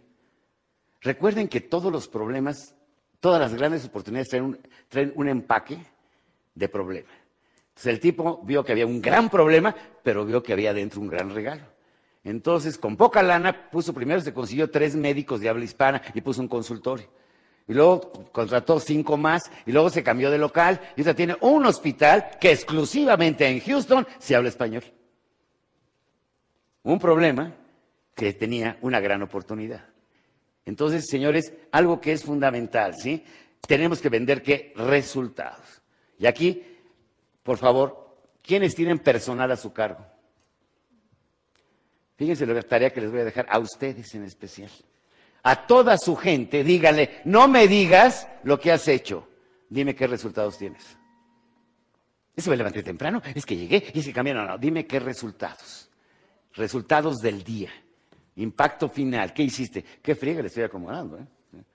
Porque obviamente los que son subordinados de a partir de ahí, ¿para qué fuiste ese pinche curso? O sea, entonces queremos que resultados, que es algo fundamental. Ahora, tarea para todos, para todos en todos los roles de tu vida. Todos los días revisa tus resultados. Oye, tu relación pareja, ¿qué resultado tuvo el día de hoy? Tu resultado con tu relación con tus hijos, ¿qué resultado tuvo? Oye, y con tus amigos, ¿qué resultado obtuviste? Y realmente hoy en, el, en este foro, y ojalá lo hagan de verdad, puedan poner por escrito cuál fue el resultado de haber asistido. Un triunfador piensa en resultados, piensa en resultados. Y yo todos los días tengo que evaluar. Al final del día no saben qué importante es evaluar mis propios resultados. Bien, vámonos a la 10. ¿Por qué lo semejante atrae lo semejante? Lo semejante atrae lo semejante. Vean la pantalla, ¿sí? A ver, levanten la mano. ¿Quién tiene pareja? No parejas, ¿eh? Pareja, sí. ¿Sabes que la pareja que tienes es lo más semejante a ti? Y te le quedas bien y dices, ay, güey, sí, sí, sí, sí. Es lo más semejante a ti. Lo semejante atrae lo semejante. No tiene remedio. Si eres negativo, ¿cómo son tus amigos? Si eres pesimista, ¿cómo son tus amigos? Si eres livinidoso, ¿cómo son tus amigos? Eh? Si eres diarreico, ¿cómo son tus amigos? Eh? Señores, es impresionante. Yo, uno de los seres que admiro, tuve la oportunidad de conocerlo en vida, y que para mí es un modelo de muchas de sus conductas, de su vida, de su estilo, de su forma, es Víctor Frank. Víctor Frank fue el hombre que creó la logoterapia, la tercera escuela psiquiátrica de Viena. El hombre que pudo lograr darnos una terapia tal para poder cambiar la vida en un instante. Imagínate por un momento que a mí me tocó visitarlo, Auschwitz, donde hubo millón y medio de asesinatos, la gente hecho polvo. Es un santuario, no es un museo. Se respira miedo, soledad, abandono. Todavía, el día que lo liberaron los rusos, el campo de concentración, en Polonia, que estuve ahí hace tres o cuatro años, Recuerdo que unas vitrinas enormes llenas de cabelleras de los que le arrancaban a los muertos para hacer los forros de los abrigos de los soldados alemanes. Eh, en fin, veías cosas que eran verdaderamente patéticamente tristes. Y además me decía la guía, yo iba de abrigo y me decía, no, véngase usted de shorts y descalzo para que lo respire como era esto. Pues hubo un hombre que logró hacer algo tan simple como esto. Puedes cambiar tu vida si cambias de actitud. Puedes cambiar tu vida si cambias de actitud. La actitud mental negativa y la actitud mental positiva es un talismán. Te manejas en la parte negativa y te mantienes en la parte y todo lo ves mal, y todo lo ves negativa, y todo lo ves criticable, y todo lo ves fuera de lugar. Pásalo, actitud mental positiva. Te da luz, te ilumina, te cambia. Muchos de sus compañeros de campo de concentración a punto de suicidarse. Ya no querían vivir aquello. Era morir todos los días, todos los días. Haz de cuenta que tomas, tenías un 20% de posibilidades de muerte todos los días. Imagínate la ruleta rusa, le metes una bala, la disparas. Y todos los días la disparas. O sea, el pánico con el que vivían era terrible. Entonces él les decía, cambia de, pero ¿cómo cambia de actitud? Entonces él encontró un, que se lo fusiló de Nietzsche, que decía, tienes un por qué vivir. Tienes un por qué vivir. Si tienes un por qué vivir, vas a encontrar el cómo. Es que yo me gustaría reencontrarme con mi hijo. Ya tienes un por qué vivir. Es que a mí me encantaría terminar un trabajo científico. Tienes un por qué vivir. Le preguntaba a Juan Salvador Gaviota, le preguntaba ese cuento fabuloso de las gaviotas, le decía, maestro, ¿cuándo sabré que, que he cumplido mi misión? Y le contestó Juan Salvador Gaviota, mientras que respires tienes algo que hacer. Mientras que respires tienes algo que hacer. La actitud mental positiva, señores, es un talismán. Manéjalo desde el punto de vista negativo y todo es asqueroso, horrible, sucio, no vale la pena. Voltealo. Ve la parte positiva. La parte positiva de lo que tienes que manejar. Señores, ¿la tarea cuál es? La tarea es rechaza los pensamientos negativos. Rechaza los pensamientos negativos. Es más, hazte como una, yo me hago un mantra, ¿eh? cuando esté un pensamiento negativo, con la mano, véanme, hago así. Y corto el pensamiento. Pienso en otra cosa y hago, ya no quiero pensar. Y además observo, observo a los negativos para no ser como ellos. Señores, Michel Coas, filósofo francés de la década de los 60, señoras, alerta, ¿eh? Aquí les vamos a dar un secreto de, filosofía de uno de los grandes filósofos del siglo XX. Decía, el mejor salón de belleza está en el pensamiento. Todos los líderes, escuchen bien, ¿eh? todos los líderes, los grandes líderes tienen un común denominador. Han sido grandes seductores. Grandes seductores. Por eso en este libro que acaba de salir, que todavía huele a tinta, en general de servicio, se llama El poder de la seducción. Quien lea este libro y no ligue, ya no tengo forma de ayudarlo, me cae. sí, ya, ya, ya, no puedo hacer nada por él, me es demasiado, o sea. Entonces, el poder de la seducción, o sea, vivimos seduciendo, debemos seducir. Seduce a un hijo, seduce al amigo, seduce a compañeros, seduce, seduce a tu pareja. Nos quedamos en la pregunta número 11, ya están ahí. ¿Qué será más importante para elaborar un mueble, el carpintero o las herramientas? Las dos cosas. Y el carpintero, en este caso, son ustedes, cada uno de ustedes. ¿Y cuál es el principio fundamental para ser un buen carpintero? Primero que te creas que eres bueno.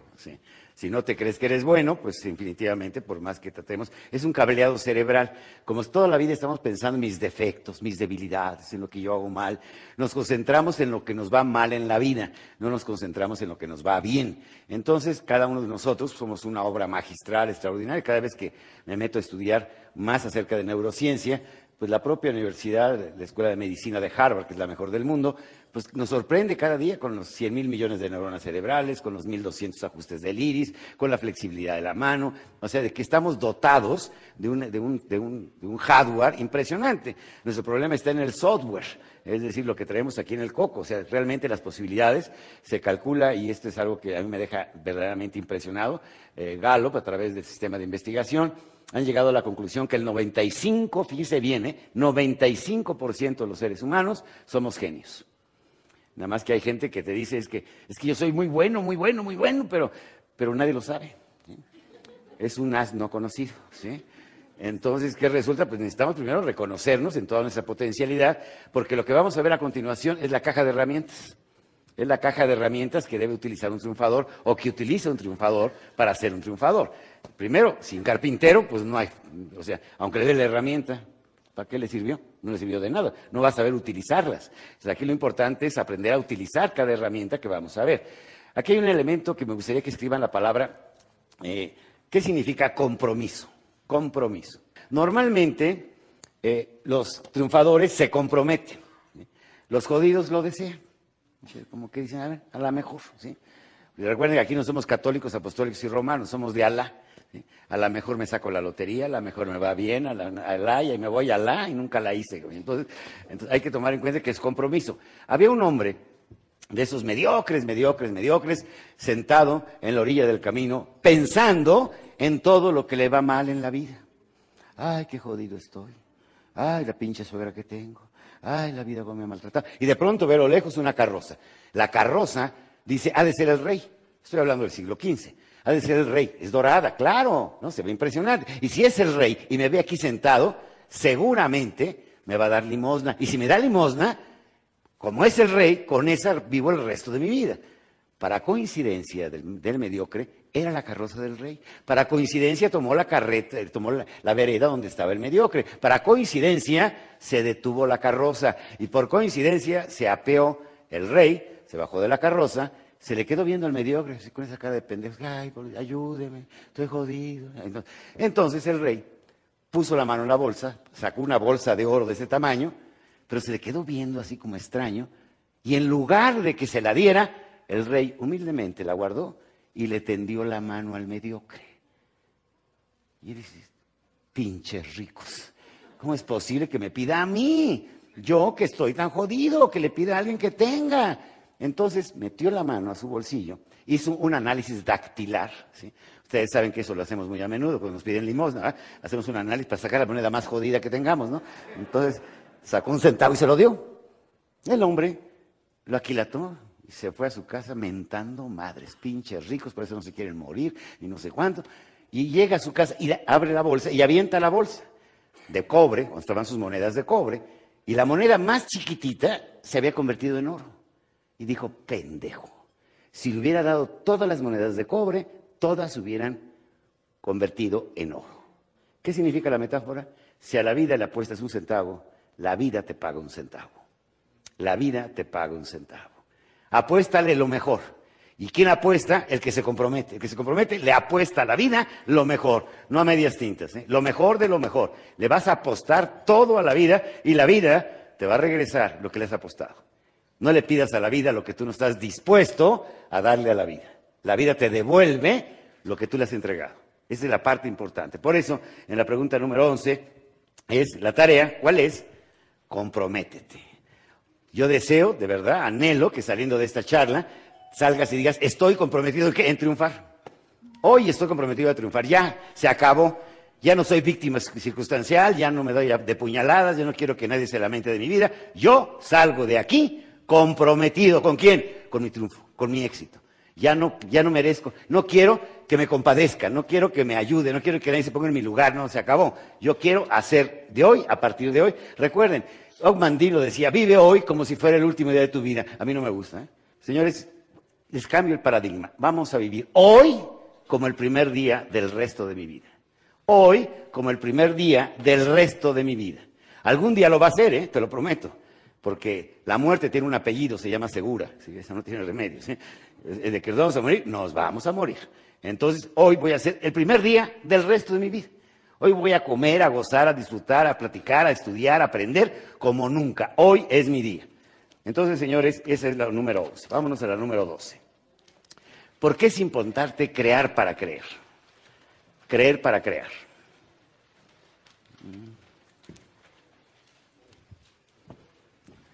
Importantísimo.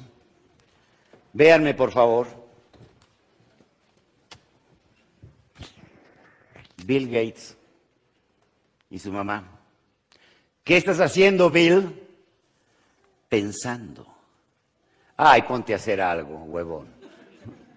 ¿Se han visto eso? Pensar es malo. ¿Han visto la escultura de Rodán? Está pensando para crear. Entonces, ¿qué es lo que tenemos que hacer? Que es muy importante, es fundamental. Piensa. Por favor, había un hombre que estaba viendo una escena terrible, venía de terapia intensiva de visitar un pariente, y le decía a su mujer, por favor, si me ves conectado con tubos, a máquinas, a jeringas, a mangueras, desconéctame, por favor. Y la mujer en ese momento se paró, le desconectó el, iPad, el iPhone, la madre, el control remoto, la cerveza, no, no, esta pendeja casi me mata. ¿Sí? Dejemos a un lado, por favor, media hora al día, tarea, media hora al día, pensando. Pensando, ¿en qué? Piensa. O sea, piensa. ya apaga esa madre. De veras, o sea, tenemos un ritual entre los amigos que llegamos a una comida, ponemos todos los celulares. El que, el que conteste un celular paga una botella. Agarramos unas pedas. Espantosas. A la hora de la comida, apaguen eso. A la hora de estar con los amigos, apaguen eso. Es más fácil platicar por teléfono que en persona. Oye, dame tu teléfono, ¿no? Para echarte una platicadita. Es el colmo. Estamos haciendo una dependencia. Y lo dice, escuchen bien, ¿eh? Bill Gates. O sea, el dueño de Microsoft dice, olvídense, los negocios son cara a cara, persona a persona. Es algo face a face. O sea, tenemos que estar en contacto. No se pueden hacer negocios a través de mails. Ya. O sea, tenemos que entender que tiene una utilidad. Piensen, a ver, levante la mano, ¿quién de casualidad tiene celular? Les pregunto, ¿cómo hemos podido vivir hasta ahora sin pinche celular? Antes era, ¿dónde dejé las pinches llaves? Eh? Ahora, ¿dónde dejé el celular? Y donde se te pierda, no, no, estás para terapia intensiva. Entonces, ¿qué es fundamental, señores? Tarea, pensar 30 minutos. Pensar. Vamos a la número 13. A ver, levanten la mano. ¿Quiénes de ustedes consideran que pueden hacer algo mejor que 32 mil personas? Cumplir tu misión, pero un talento, algo que se te facilite, algo que te gusta, algo que pintar, decorar, jugar fútbol, bailar, eh, matemáticas, exactitud. Aquí les doy una sorpresa. ¿eh? Científicamente, neurociencia, para que una persona como tú, cada uno de nosotros, puede haber una posibilidad en, en 32 mil. Ya se han determinado hasta la fecha 34 talentos científicos. Y todos al momento de nacer, al momento de nacer, recibes cinco talentos. Pero yo puedo tener cuatro igual que Osman. Los talentos, que es la próxima conferencia el día 27 de abril, es precisamente cómo descubrir tus talentos y cómo dedicarte a tus talentos y no de salirte de ahí, no salirte de ahí, clavarte en tus talentos. Se dan cinco talentos, es la famosa torta bajo el brazo, ¿sí? ¿Se acuerdan? Pues la creación te da esa torta bajo el brazo, tienes el talento para hacer. ¿El problema cuál es? Descúbrelo. El problema cuál es? Desarrollalo. Pero los talentos los tienes y eres uno entre, entre 32 mil. ¿Saben qué? Admiramos a mucha gente, pero ¿saben en qué nos debemos de ocupar? En ser uno mismo no ser la copia de nadie. Podemos seguir modelos, podemos seguir ejemplos, podemos seguir pensamientos, líneas de acción, pero yo tengo mis propios talentos, dedícate a los tuyos, atrévete. Por eso es tan importante, con la, 14, dice cómo se, se descubre el talento y se convierte en fortaleza. Señores, aquí este libro trae 60 preguntas al final. Si las resuelves auténticamente, descubre los talentos. Descubre los talentos. Hay talentos que son especiales. Hay gente que estudió para contadores, levanten la mano. Mi amigo José Manuel Delgado también es contador, contador. Bueno, se puede superar, ¿eh? Me cae todo eso, se puede superar, ¿sí? sí, Pero hay gente que tiene talento natural para, para, la contabilidad. O sea, hay gente que se le llama talento de la exactitud. El contador debe tener un talento natural a la exactitud. Le fascina la exactitud. Es más, cuando le checan las cuentas, ¡ay! Vive como un orgasmo emocional. ¿sí? Es su talento. El programa que inicia también, porque les quiero decir de este de emprendimientos de éxito en acción, es que de cada 10 emprendimientos que se dan, 8 fracasan. ¿Y saben por qué? Porque no tienen el talento para ese, para, ese producto, para esa empresa. Quieren tener dinero, que no es lo mismo que emprender. ¿eh? Porque emprendedores se requieren en todos lados, en la medicina, en la educación, en las ciencias, en las empresas. Queremos que emprender es solamente fundar empresas. No, el que es director de empresa le pregunta a José Manuel Pozzolcali que acaso no necesitas gente emprendedora que te sugiera recetas, que te sugiera nuevos sistemas, nuevos servicios. Eh, tienes que rodearte. ¿Cuál fue el o cuál es el secreto de Slim? Ese. Es un experto en rodearse en talentos. Ese es su gran, ese es su gran valor. ¿Cuál fue el, el talento de Steve Jobs? Steve Jobs, recuerden, no terminó ni el primer semestre en la universidad. Y se puso a estudiar caligrafía. Imagina Steve Jobs, el que era el iPhone, el iPad, todo eso, y se puso a estudiar caligrafía. Y luego se fue a la India de hippie. Decía, le decían a Steve Jobs, una vez que dio una conferencia en Stanford, le dijeron, oiga, yo quiero ser empresario. Y le contestó, ¿qué le apasiona? Y contestó, no sé, métase de garrotero, me cae. sí, hasta que encuentre una pasión. La pasión la tienes que encontrar. Si no la encuentras, o sea, nunca lo vas a hacer. A mí en algunas ocasiones me han ofrecido puestos políticos, pero no me apasiona la política. Entonces le decía, oye, Miguel, ¿qué puesto te interesa? Respuesta, un puesto de tacos. Pero en una buena esquina y bien asesorado, ¿sí? porque no sé hacer tacos tampoco. Entonces, ¿qué resulta? Tienes que dedicarte a lo que te apasiona, a algo que es esencial. ¿sí? Bien, señores, aquí vamos a entrar eh, a la número 15. Ahora sí, ¿qué significa secreto? ¿Qué significa secreto? Pero por acá adelante alguien me dijo guardado al principio. ¿Quién fue? Tú, ¿verdad? Tienes tu boleto para la próxima conferencia. ¿eh? Un aplauso, por favor. ¿sí? Señores, fíjense, confidencia, yo le digo, te voy a confiar algo, quiere decir información reservada. Pero hay secretos que sencillamente no los descubres, están escondidos. Entonces, qué, ¿qué es lo que van a escuchar a continuación? Los secretos de los triunfadores. Porque como todo mundo estudia la parte enferma, o sea, la neurosis, los divorcios, pero aquí no te acercas a una pareja que tiene 50 años de casados y le preguntas, ¿y cómo le hiciste? Ah, no, ¿por qué te divorciaste? Hay volúmenes completos. Sí, eso sí, ¿no? Me puso el cuerno, que es un desgraciado. El 90% de los divorcios son económicos. ¿sí? Una bronca, ¿eh? O sea, que- y, y que se- bueno, sencillamente hay, pero nadie estudia, y eso es por la Escuela de Psicología de Harvard, dice, hay aproximadamente 100.000 estudios sobre las enfermedades, esquizofrenia, neurosis, conflictos emocionales, pero hay solamente 40 estudios que estudian cómo estar saludable. O sea, investigando la salud, no la enfermedad. Esa es la, esa es la diferencia. Lo que van ustedes a escuchar son de aquellos científicos que se han dedicado a estudiar la salud. O sea, ¿por qué el que triunfa, triunfa? ¿Cuáles son sus secretos? Vamos a sacarlos afuera. Vamos a destaparlos en este momento. Vamos a sacarlos para que los podamos conocer. ¿Y la tarea aquí cuál va a ser? Por favor, piratense todo. Todo, todo, todo. Difundan esos secretos al mayor número de personas que puedan, al mayor número de personas que puedan. Entonces, señores, vamos con los secretos precisamente de la mente triunfadora. Son 10 secretos. Bien, el primero quiero que vean la gráfica de pensamiento triunfador.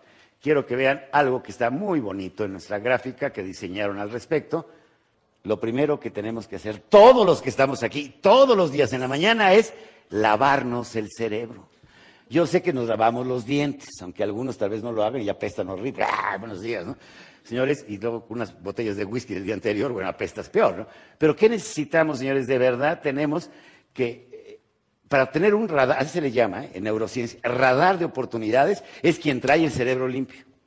Pero si lo traes sucio, lo traes obviamente lleno de resentimientos, lleno de rencores, lleno de problemas, lleno de de- y a esto agrégale la televisión basura, que lo primero que hacemos en la mañana es las noticias. En la mañana es, es como abrir, de verdad, como una flor ante el sol. En ese momento te abres, o sea, recibe realmente luz, ilumina, te sal nuevo a trabajar todos los días. Quítatelo, no, la gente ya está, es que voy a ver este desgraciado maldito, ahora que lo veo, todo eso junto. Ya cuando lo ves, casi te lo quieres comer como caníbal. Vas calentando motores. Entonces, señores, por favor, aléjense, huyan, ¿sí? De las malas noticias. Por favor, traten de protegerse el cerebro y traten en la mañana de alimentarlo, alimentarlo. Pongan música. Es que decía García Márquez, a ver, ¿quién de ustedes levanta la mano? Canta. Sí, cantan, ¿sí? Y decía García, decía García Márquez, si no cantas te pierdes una opción maravillosa, aunque cantes espantoso. ¡Ah! Está cantando, ¿sí? Entonces la, la tarea aquí, número uno, lávate el cerebro, ¿sí? Ya, como un hábito en la mañana, lávate el cerebro, sé súper positivo. Vamos a la número dos, ¿sí? Los triunfadores son agradecidos. Te agradecen, agradecen siempre. Oye, qué bueno que viniste, Mercedes, qué bueno que me diste facilidades, qué bueno que me, que me ayudaste. O sea, dar las gracias. En la mañana, su oración de la mañana es agradecimiento tu cobija, tu almohada, tu agua, lo que te... No, no, agradecelo. Y en la noche, tu último pensamiento va a ser agradecer. Agradece. Obviamente, todo el mundo le agradece a Dios. Agradecele a la taza de café caliente, agradecele al agua, agradece el jabón, agradece tu almohada, agradece mil cosas que agradecer. Aprende. Hay gente que le cuesta trabajo enorme decir gracias. Y no te las da, ¿eh? Así como si estuvieras arrancando. "Ay, gracias. No". Y en esta vida, de verdad, los triunfadores agradecen. ¿Por qué? Por un principio fundamental. Señores, ¿la gente depende del líder, sí o no? No. No. Yo dependo de mi gente. ¿Quiénes están ahorita acá atrás en la pantalla? ¿Quiénes están pues, sirviendo el café? ¿Quiénes arreglaron las mesas? ¿Quiénes otra vez reposicionaron todo el salón? ¿Quiénes están poniendo las carpetas? ¿Quiénes están poniendo...? Yo dependo de ellos. Entonces, ¿qué es lo mínimo que tengo que hacer? Agradecerlo.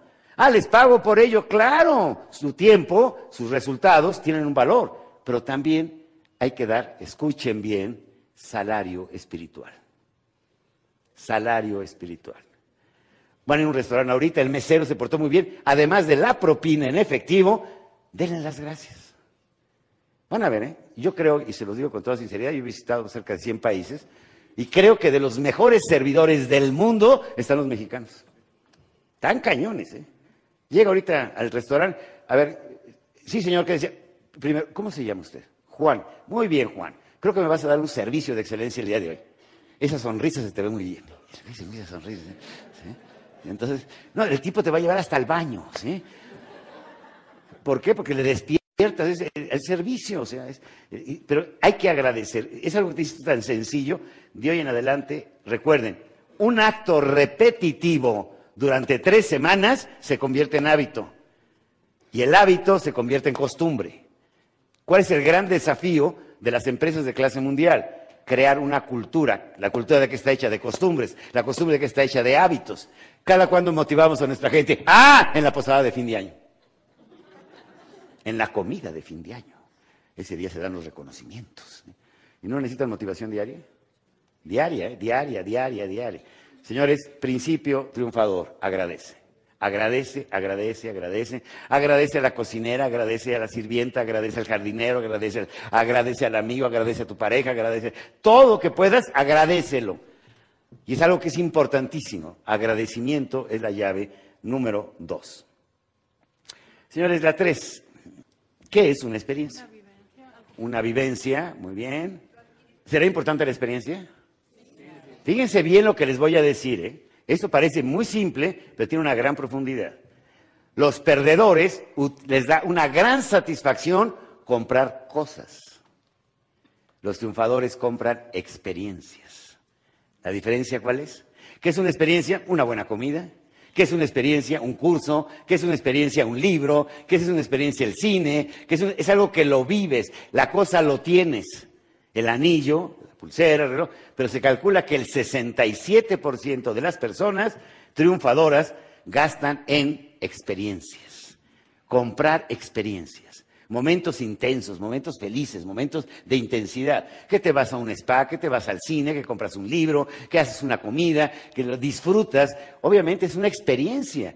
Cuando le preguntan a la gente, oye, de Disney, ¿qué fue lo que más te gustó? Levante la mano, ¿quién ha ido a Disney?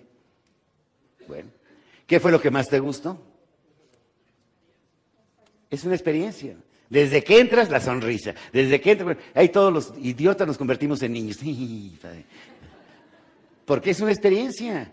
Y llegas aquí y ellos te acaban de sacar un nuevo dispositivo que les costó millones de dólares, una pulsera, que con la pulsera accedes al, parque de diversiones. Con la pulsera compras en todas las tiendas. Con la pulsera abres la habitación del complejo de Hotel Disney. Con la pulsera, bueno, tienes toda la información. ¿Por qué? Porque además en la pulsera le dices, quiero ir a los Piratas del Caribe. Entonces te dicen la pulsera, a las 11.42 sin hacer cola puede entrar. Se están programando ya para eliminar las colas a través de la pulsera. Entonces, ¿qué es una experiencia? Bien, aquí viene algo que es muy interesante. Aquí la tarea es comprar experiencias. La tarea es comprar experiencias. Por eso les decía hoy, bueno, si se pueden comprar un libro, si pueden hacer una buena comida, si se pueden echarse unas quesadillas deliciosas, eh, un buen vino, compren experiencias. Experiencia es muy, te llena, te enriquece. Y como es el primer día del resto de mi vida, pues voy a hacer una experiencia bella el día de hoy. Vamos con la cuarta, ¿sí? Estaba en la FIL con Oran Pamuk. Oran Pamuk fue el premio Nobel de Literatura en el año 2006.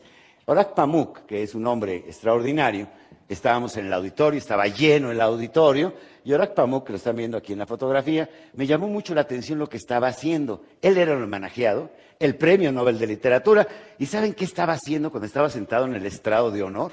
El tipo estaba dedicado a tomar fotografías del público tomaba fotos y fotos y fotos. Y todos decimos, ¿por qué? Nosotros tenemos que tomarle fotos a él. No, no, él tomaba fotos por todos lados. Le preguntamos, ¿por qué tomas fotos? Fíjense la respuesta, ¿eh? porque llevo un diario de la felicidad. Llevo un diario de la felicidad. Y si quiero acordarme qué estaba haciendo el 29 de noviembre del año 2007 en mi computadora, en su disco, oprimo la fecha y salen las fotografías que yo estaba sumamente feliz. Señores, ¿quién lleva diarios de la felicidad? Él. Y a partir de ahora, nosotros. En tu agenda anotas cuál fue el momento más feliz del día. ¿Para qué? Para que a fin de año puedas revisar tus 365 momentos de felicidad. Y eso te va a llenar de qué? De energía, de una visión positiva. Te va a hacer ver las cosas en forma diferente. Lleva un diario de la felicidad. Es algo que es fundamental. El diario de la felicidad te puede cambiar tu vida. Siempre estamos, qué significa la palabra resentimiento?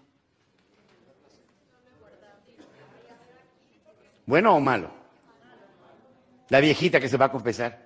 Padre, confiésome que hice el amor doce veces seguidas. Hija mía, Qué barbaridad, qué aguante, qué resistencia. ¿Qué edad tienes? 89 años. Pero ¿esto cuándo fue? Hace 48. ¿Y por qué te confiesas? Porque me acuerdo y siento re bonito otra vez. Eso merece un aplauso. Entonces, ¿qué necesitamos hacer? Resentir positivamente. No, estamos resintiendo negativamente. Nos recordamos de todo lo negativo, de todo lo que nos fastidió, de todo, todo. No, resiente lo positivo. Siéntelo otra vez. Vuelve, resentir es volver a sentir. Pero vuelve a sentir lo bello. Eh, recuerdo mucho que una desgracia que le pasó a un amigo, perdió a su bebé muy pequeño, 10, 12 años, y me decía, es que estoy muy triste. Le digo, intenta, eh, esfuérzate por recordarlo en sus mejores momentos. No en la ausencia, sino en la presencia. Y te va a mitigar, te va a ayudar. ¿sí? Te puede hasta, hasta, te pueda, hasta te pueden hacer una sonrisa. A pesar de toda la tragedia que es terrible. Y me acuerdo que estaba un sacerdote y, y le preguntó él, ¿y a dónde está? Y decía, ¿dónde está Dios? Le preguntó. Pues no lo sé, le dijo el padre, pero ya no está. Entonces ya no está, pues vive la presencia grata de ese ser humano, aunque ya no lo tenga cerca. Prefiero recordarte con una sonrisa que con una lágrima. Un homenaje que se le puede dar a los seres que ya se fueron, que ya no están con nosotros o que están lejos, recordarlos con la presencia, no con la ausencia. Pequeña diferencia, ¿eh? en la presencia, no en la ausencia. Entonces, señores, aquí viene la cuarta, Diario de la Felicidad, resiente lo positivo, es la tarea, resiente lo positivo, resiente lo positivo, ¿sí? Ah. Señores, se calcula que el 88% del éxito de una persona, esa adivinanza, ¿eh? ¿a qué se deberá? 88%, ¿eh? 8-8% del éxito de una persona es la actitud. ¿Saben qué? El 12% son conocimientos. Con la actitud, aunque no tengas el conocimiento, lo adquieres. ¿eh? Pero hay gente que puede tener todo el conocimiento, pero tiene la actitud más negativa. Y tiene diplomas, y tiene doctorados, y tiene maestrías. ¿Conocen gente capaz fracasada? Sí, muchísima. Y los tipos diplomas no le falta, su ego moral está lleno. Está lleno, lleno. Pero ¿qué sucede? La actitud realmente los destruye. Anoten esa palabra, resiliencia. Resiliencia. Resiliencia. Es una palabra muy importante. ¿Qué significa resiliencia? El arte de aguantar. Me cae. Resiliencia, dicen los marines de los Estados Unidos, si te caes siete veces, levántate ocho. Resiliencia es que es volverte a poner de pie y volver a luchar. Resiliencia es resistirte a no darte por vencido. Esa es la resiliencia. Una resistencia y una flexibilidad que tienes. Miren, los triunfadores son expertos en manejar el fracaso. Expertos, ¿eh? Verdaderamente son unos, maestros para el fracaso. Oye, ¿cuántas veces los estados financieros son adversos? ¿Cuántas veces no tienes dificultades para la nómina? ¿Cuántas veces? Tienes un montón, pero otra vez regresas y regresas y otra y otra y otra. Eso es resiliencia. Es decir, es la mejor forma, es la actitud más positiva. Que no te, que no te venzan las adversidades. Resistencia. Todos los conferenciantes de este año, de años anteriores, recuerdo mucho lo que decía el Chovi Landeros. Nadie me hacía caso con su famoso teletón. El único que me echaba por era Miguel Ángel, todos los demás me decían, no, estás loco, que le piensas juntar a los mejores artistas del país, internacionales, juntar, la última vez juntaron 40 millones de dólares, impresionante. Resiliencia, otra vez, y otra vez, y otra vez, y otra vez, hasta que o te mueres en el intento o sencillamente no te retiras. No hay retiro para un líder triunfador, no hay. Recuerde, la derrota es darte por vencido. El fracaso una experiencia más. Algo más que sucedió. Un tropezón más en el camino. Pero lo más importante es que seas resiliente, que resistas básicamente. Bien, señores, ahora, ¿cómo se llama aquí la tarea? Actitud positiva. Señores, aquí viene, a ver, levanten la mano, ¿quién de ustedes hace ejercicio? Eso. La endorfina es una sustancia que se produce en el cerebro. Se llama endorfina porque produce, se calcula que es 120 veces más poderosa que la morfina. todos los laboratorios han querido descubrir, son los suplementos alimenticios, son los multivitamínicos, que buscan la forma de energetizar a la persona. Pero la fuente más importante de energía la tenemos nosotros. Tú la tienes. Y algo, obviamente necesitamos que, increíble, les va a parecer muy trivial, muy leve y muy ligero, necesitamos movernos, movimiento. O sea que tu energía, tú mismo te alimentas con energía, produce endorfina, te produce sonrisa, te produce actitud diferente a la vida. Es lo mejor para las crudas. Es crudón, órale, muévete, maestro, camínale, ¿sí? Sales de, viaje en vuelo de un avión largo. ¿Qué es lo mejor que tienes que hacer? Llegando y salirte a caminar. Otra vez, agarrarlo. Pero es que la gente, la verdad, eh, bueno, dile no a la droga, no, póngale, dile no a la hueva. Si los ves a la gente caminando, ay, ya llegué, ¿sí? buenos días, ¿Qué óvole, güey? Ahí está bien. Llegan y se sienten así como pericos. Ay, ya estoy aquí. ¿Qué te inspira? Hueva. pues, acuérdense que la hueva se pega. Lo pendejo se pega. Sí, sí. Imagina una persona entusiasta, dinámica, alerta, la actitud, caminando ejido. O sea, te cambia toda tu química te cambia. Las palabras tienen efectos bioquímicos. A ver, piensa ahorita. Ay, es que me siento mal. Me siento cansado. Me siento así como mareado. Me siento como débil. La madre. Piensa, me siento bien, me siento alegre, estoy entusiasta, soy optimista, la forma de caminar, la forma de conducta, todo eso te influye. Un triunfador camina como triunfador, se mueve como triunfador, se relaciona como triunfador, obviamente su conducta transmite información. ¿Transmite qué? Energía. Transmite energía. Por supuesto, una persona energetizada energetiza a los demás. Una gente débil debilita a los demás. Entonces, ¿qué tenemos que hacer, señores? Aquí es increíble. No sé si les ha pasado, por ejemplo, si han visto las finales de fútbol americano. Siete horas viendo televisión. ¿Cómo te levantas después de siete horas de ver televisión? Ay, y no hice nada y estoy cansado. Por la actitud pasiva. Necesitas que moverte, moverte. Y es un hábito. ¿Qué se recomienda? Mínimo 30 minutos cada tercer día. Mínimo 30 minutos cada tercer día. Y que sea energetizante. O sea, voy a salir a caminar. Voy a descansar. Camina, alegre. Tu actitud, los hombros, la, forma de sentarte. La gente se siente como en hamaca. Señores, necesitamos que energía.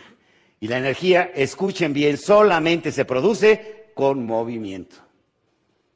¿Cómo funciona una turbina generadora de agua, de electricidad? Con agua que le está dando que hace girar a la turbina.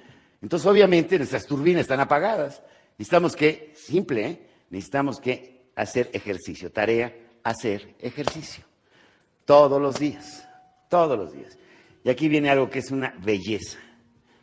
Por favor, quiero que en este momento se volteen a ver unos a otros y se sonrían. Ahora, volteen con los de atrás y que se sonrían.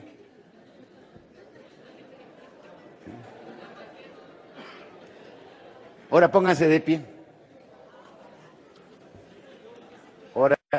denle un abrazo al de al lado.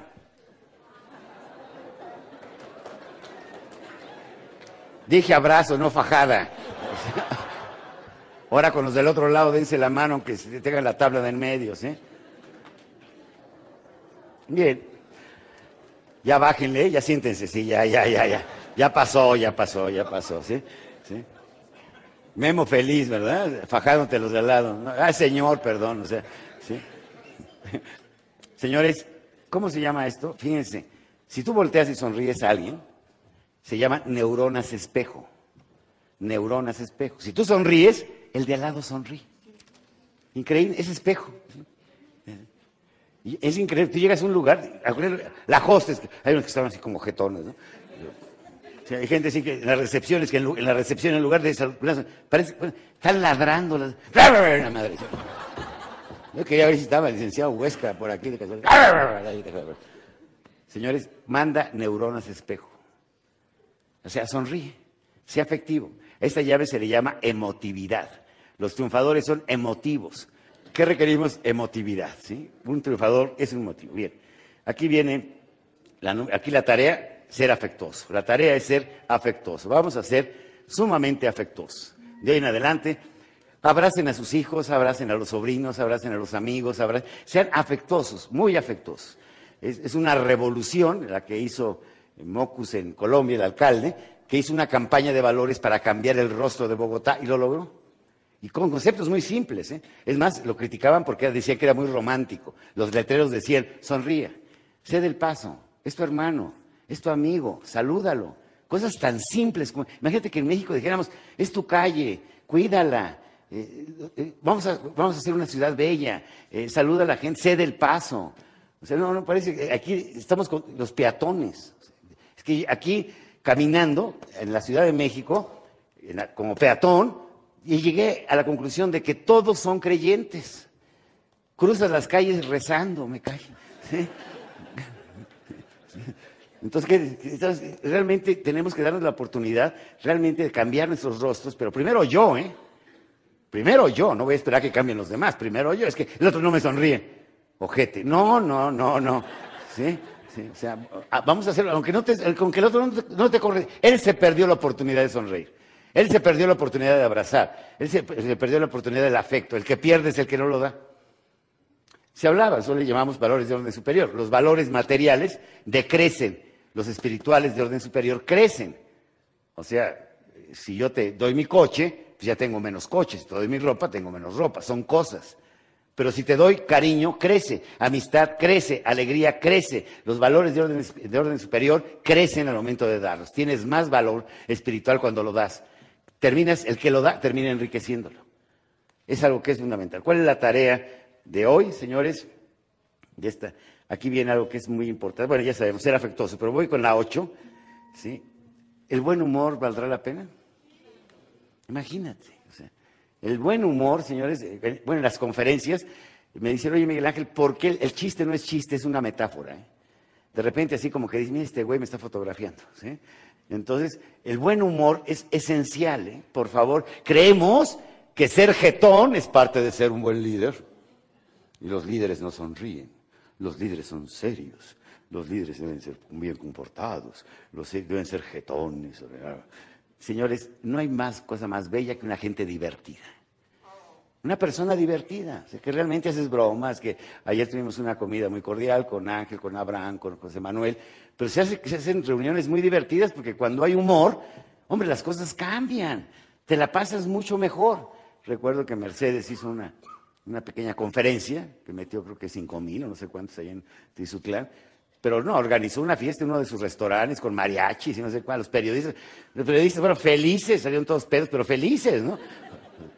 Porque fue divertido. Tenemos que aprender a ser divertidos. Es algo. Eh, hay gente que. Eh, y es cultural, ¿eh? Antropológicamente. Hay padres que han educado a sus hijos. ¿Y de qué se ríe? ¿Serio? Así debe ser. Qué pendejo. Nos enseñan a ser jetones. Y tenemos que aprender a ser divertidos, es algo que es fundamental. Entonces, aquí un triunfador, señores, la número 8, divertido. ¿Cuál es la tarea? Hoy, ¿cuál va a ser la tarea? Hoy me voy a divertir. Hoy me voy a divertir. A donde vaya, ¿eh? saliendo de aquí, algo voy a hacer. Diviértete, pásala bien, gózalo, manéjalo, o sea, que, que sea realmente divertido. Bien, señores, aquí ya entramos ya a las nueve, finanzas personales les voy a dar cómo administra su dinero los triunfadores, las reglas financieras. De tu 100%, y mira, puedes ganar 3 mil, 5 mil, 17 mil, 28 mil, 50 mil, 100 mil. Lo que ganes, aplica esta regla y te va a ayudar enormemente en tu vida. Te va a ayudar a ser feliz. Es el arte de ser feliz. 10% para que te dé libertad. ¿Qué significa esto? Ahorra 10%. 10%. Ganas 3 mil pesos, ahorra 300. Ganas 5 mil, ganas, ahorra 500. ¿Qué te va a dar? Seguridad, te baja el estrés, porque sabes que tienes un guardadito. Es decir, ahí tienes algo que te respalda. Eso te da paz, te da tranquilidad. No es tacañería, ¿eh? Eso te da un respaldo. Pero claro, gano 3 mil y me gasto 3.800, pues ya estoy fregado.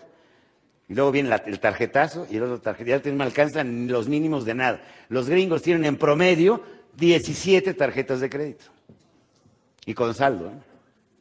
Porque todo te lo venden a crédito. Te dan la, tarjeta de Macy, la tarjeta de no sé qué, la tarjeta de, todos lados te dan tarjeta.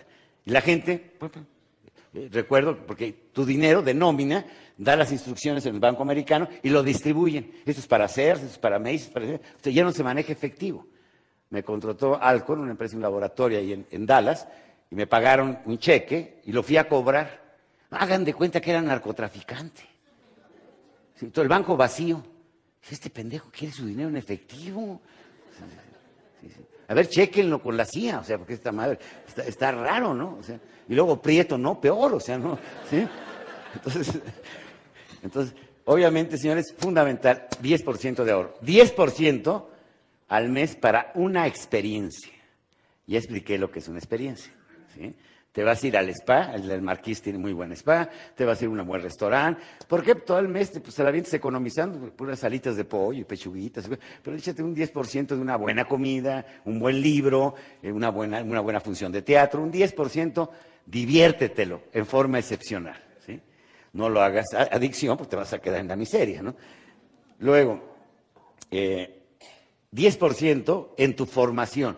¿Cuánto gastaste en el mantenimiento de tu coche el año pasado? Los que tienen coche. Pues te gastaste una lana, ¿no? A ver, levante la mano, ¿quién quiere ganar más? Mis empleados no, ¿eh? Bueno, sí, vamos respetándonos. Esta es una conferencia, ¿eh? Nada más, ¿eh?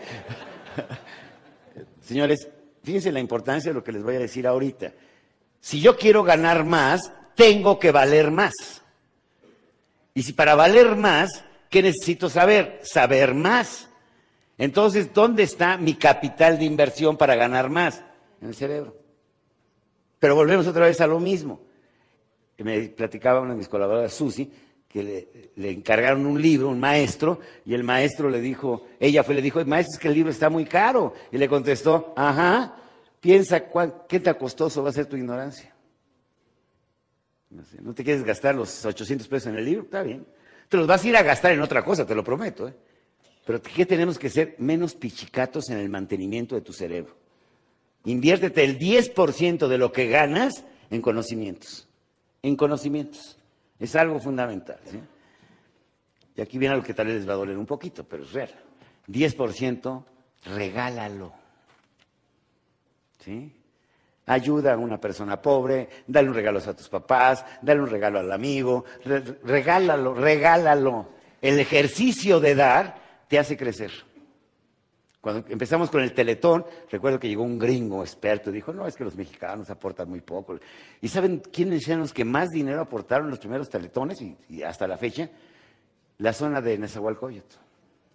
Los que menos tienen y las que más le hacen falta fueron los que más dieron. ¿Saben quiénes dieron los que dieron menos? Monterrey. Y es un ejercicio que noblece. ¿eh? El regalar ennoblece, o sea, no dar es mejor que recibir, no regalar y saber que lo estás regalando, es algo que es muy importante. Y con el resto, con tu 60%, vive. Vive. Tu comida, tu ropa, ¿sí? tu transporte, en fin, tienes que vivir, pero es una cultura financiera, ¿eh? aunque no lo creas, es una cultura financiera que te va a ayudar enormemente a vivir en paz, más feliz y mejor. Dirán, esta es una plática de triunfadores, el triunfador, increíble, ahorra. El pobre se lo gasta. Todo, todo, todo, lo de lo de su compadre, la de comadre, lo de enfrente. ¿sí? Anda pidiendo prestado por todos lados para gastárselo.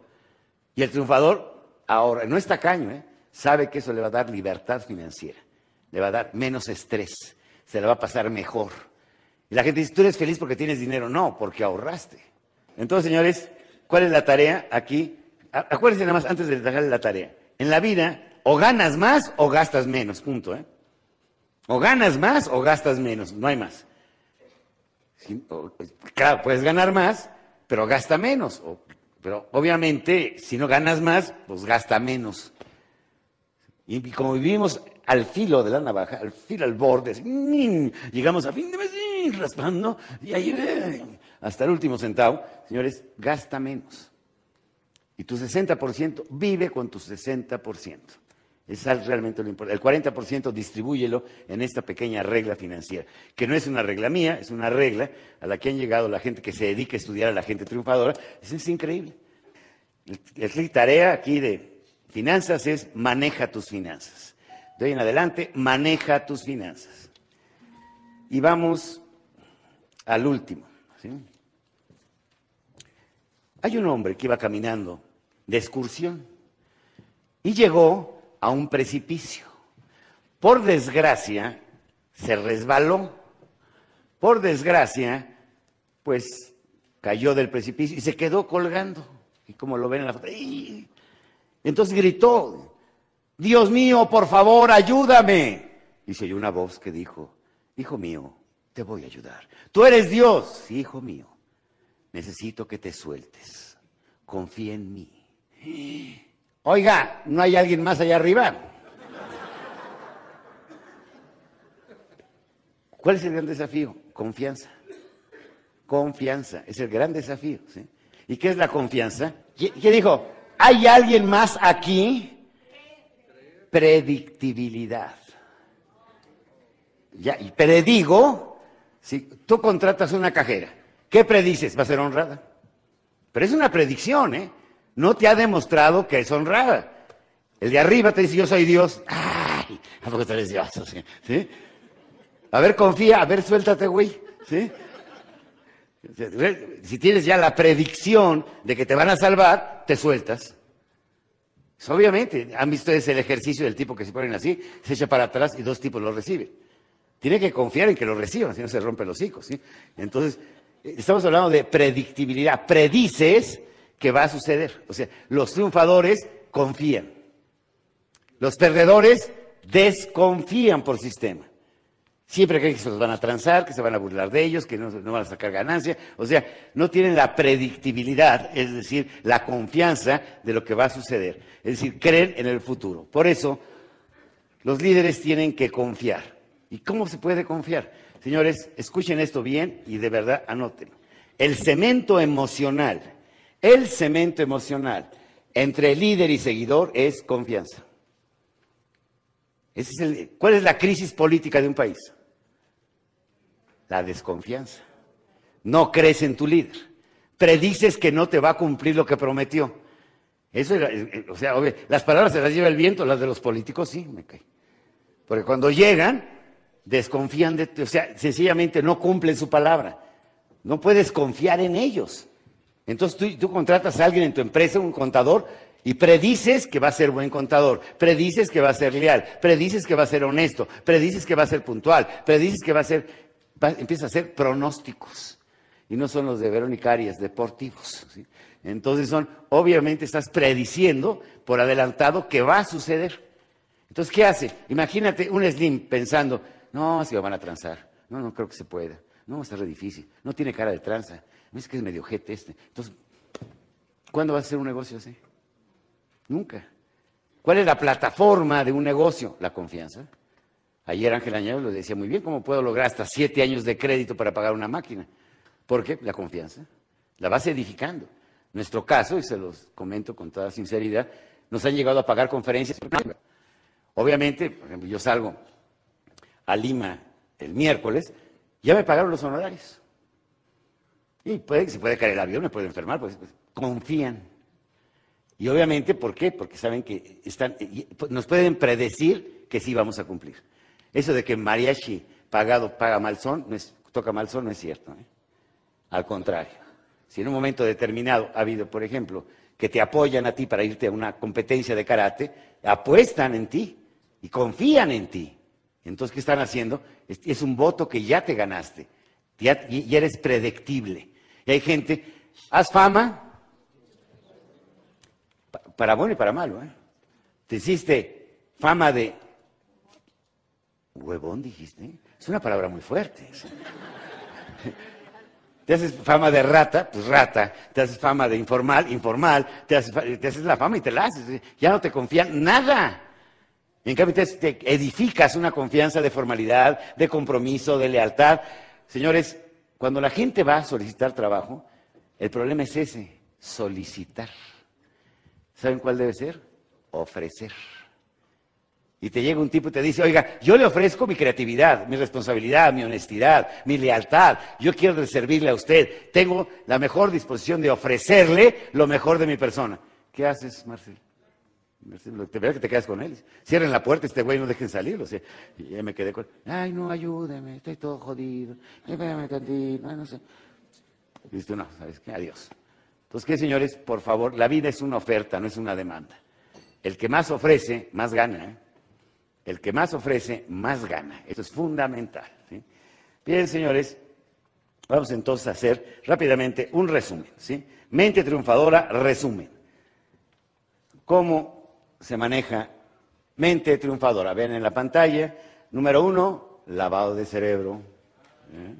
Número dos, agradece. Número tres, experiencias. Compra experiencias. Número cuatro, diario de la felicidad. Número cinco, actitud. Número seis, energía. Número siete, emotividad. Número ocho, divertido. Número nueve, finanzas personales. Y número diez, confía. Eh, pero antes de pasar al último capítulo de esta charla, quiero agradecer a los invisibles ¿Quiénes son los invisibles? Pues los que no vemos. ¿Y quiénes son los que no vemos?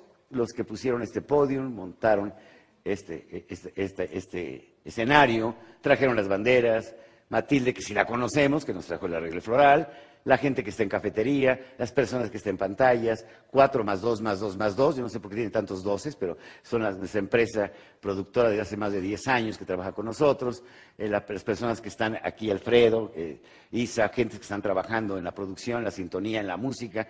Me decía mi amigo Pedro que, que de pronto el efecto de la música de fondo, que le llamamos música alfa, así como que te hace sobresalir algunos conceptos porque son emotivas, pues todo eso, a que lo ven aquí, ha sido diseñado, ha sido programado, no es casualidad, o sea, no fue que a alguien se le ocurrió, ay, qué padre salió animado, son horas y horas de trabajo.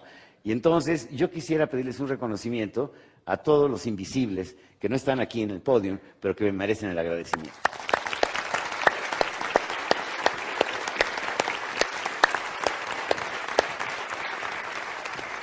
Y bueno, ¿qué significa ser espiritual?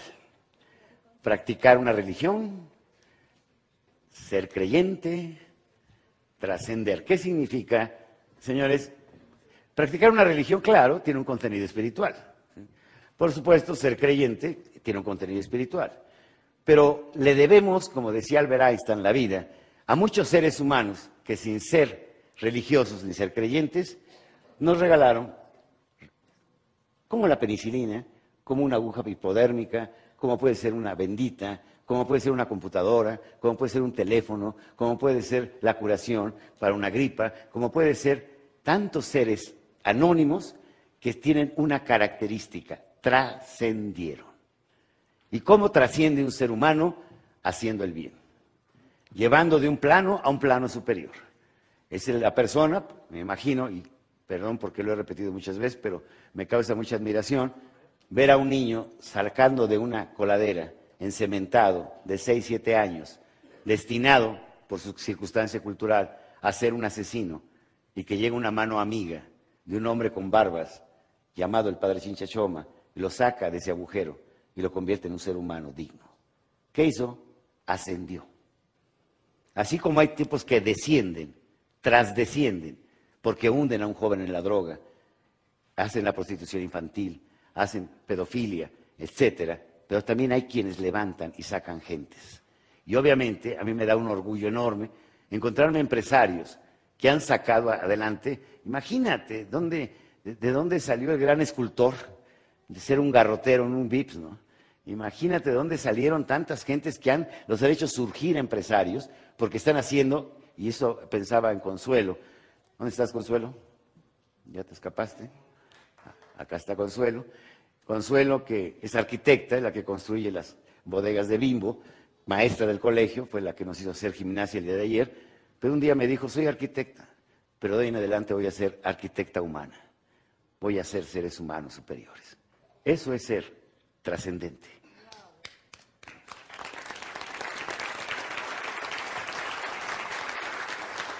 trascendente es de verdad el, el, edificar seres humanos. Mencionaba Gilberto Guzmán que llegaron a mi oficina, me dijeron, hay unas gentes allá abajo que tienen una deuda con usted. Mi pregunta no fue qué pasara, pregunté desde hace cuánto. Entonces me dijeron, hace 20 años. Dije, te corro al contador, carajo, o sea, para empezar. Y si vienen a pagar, que pasen, que se sienten, que se acomoden. Entonces llegaron y me dijeron, Miguel Ángel, a través de la Asociación Nacional de Industrias de aquel entonces en el Perú, hace 20 años, Perú nos dio una puerta, nos diste una puerta para crecer. Ahora quiero regresar al Perú, a devolverle a Perú lo que Perú me dio. Y organizaron conferencias de 47 mil personas, todas gratuitas, llegó una a 60 mil, con el afán a todo el magisterio, revolución en la educación, devolviendo, devolviendo, porque responsabilidad significa devolver. Es lo que significa responsabilidad. ¿Tendremos alguna responsabilidad con nuestros padres? Devolver. ¿eh? ¿Tendré alguna responsabilidad con mi nación? Devolver. Tengo, de verdad no saben la, la belleza. Eh, el amor filial, escuchen bien, ya estoy por terminar. El amor filial es de una sola vía. ¿Le deberías algo a alguien que te dio la vida sin pedirte nada a cambio? ¿Le deberías a alguien que heroicamente te hizo un ser humano? Heroicamente, yo le digo a los jóvenes, han puesto, se han puesto a pensar cuánta caca lavó mamá. Sí, vamos aterrizando los conceptos. Soy muy romántico, el 10 de mayo, el Día de la Madre. ¿eh? Pero piensa, ¿cuánta baba limpió mamá? ¿Cuántas noches de desvelo? ¿Cuántas horas cerca de ti? Y al final, ay no, que le voy a decir a mi. Señores, Ana María Rabaté, que ya falleció, y se hizo muy famosa con la frase, en vida, hermano, en vida. Tenemos que devolver. Y a mí me da un orgullo, me dice Miguel Ángel, ¿qué es lo que más orgullo te da? ¿Saben qué es lo que más me da orgullo? Que tengan éxito. Una empresa de 14 empleados, ahorita es una empresa de 20 mil. ¿Sabes cuántas gentes viven de esa cadena de valor? Ser empresario es crear cadenas de valor. Hacer crecer tu empresa, aunque tú no seas el dueño, es cadena de valor. Pero a donde los quiero llevar, que es la parte final, es, señores, la gran importancia de trascender.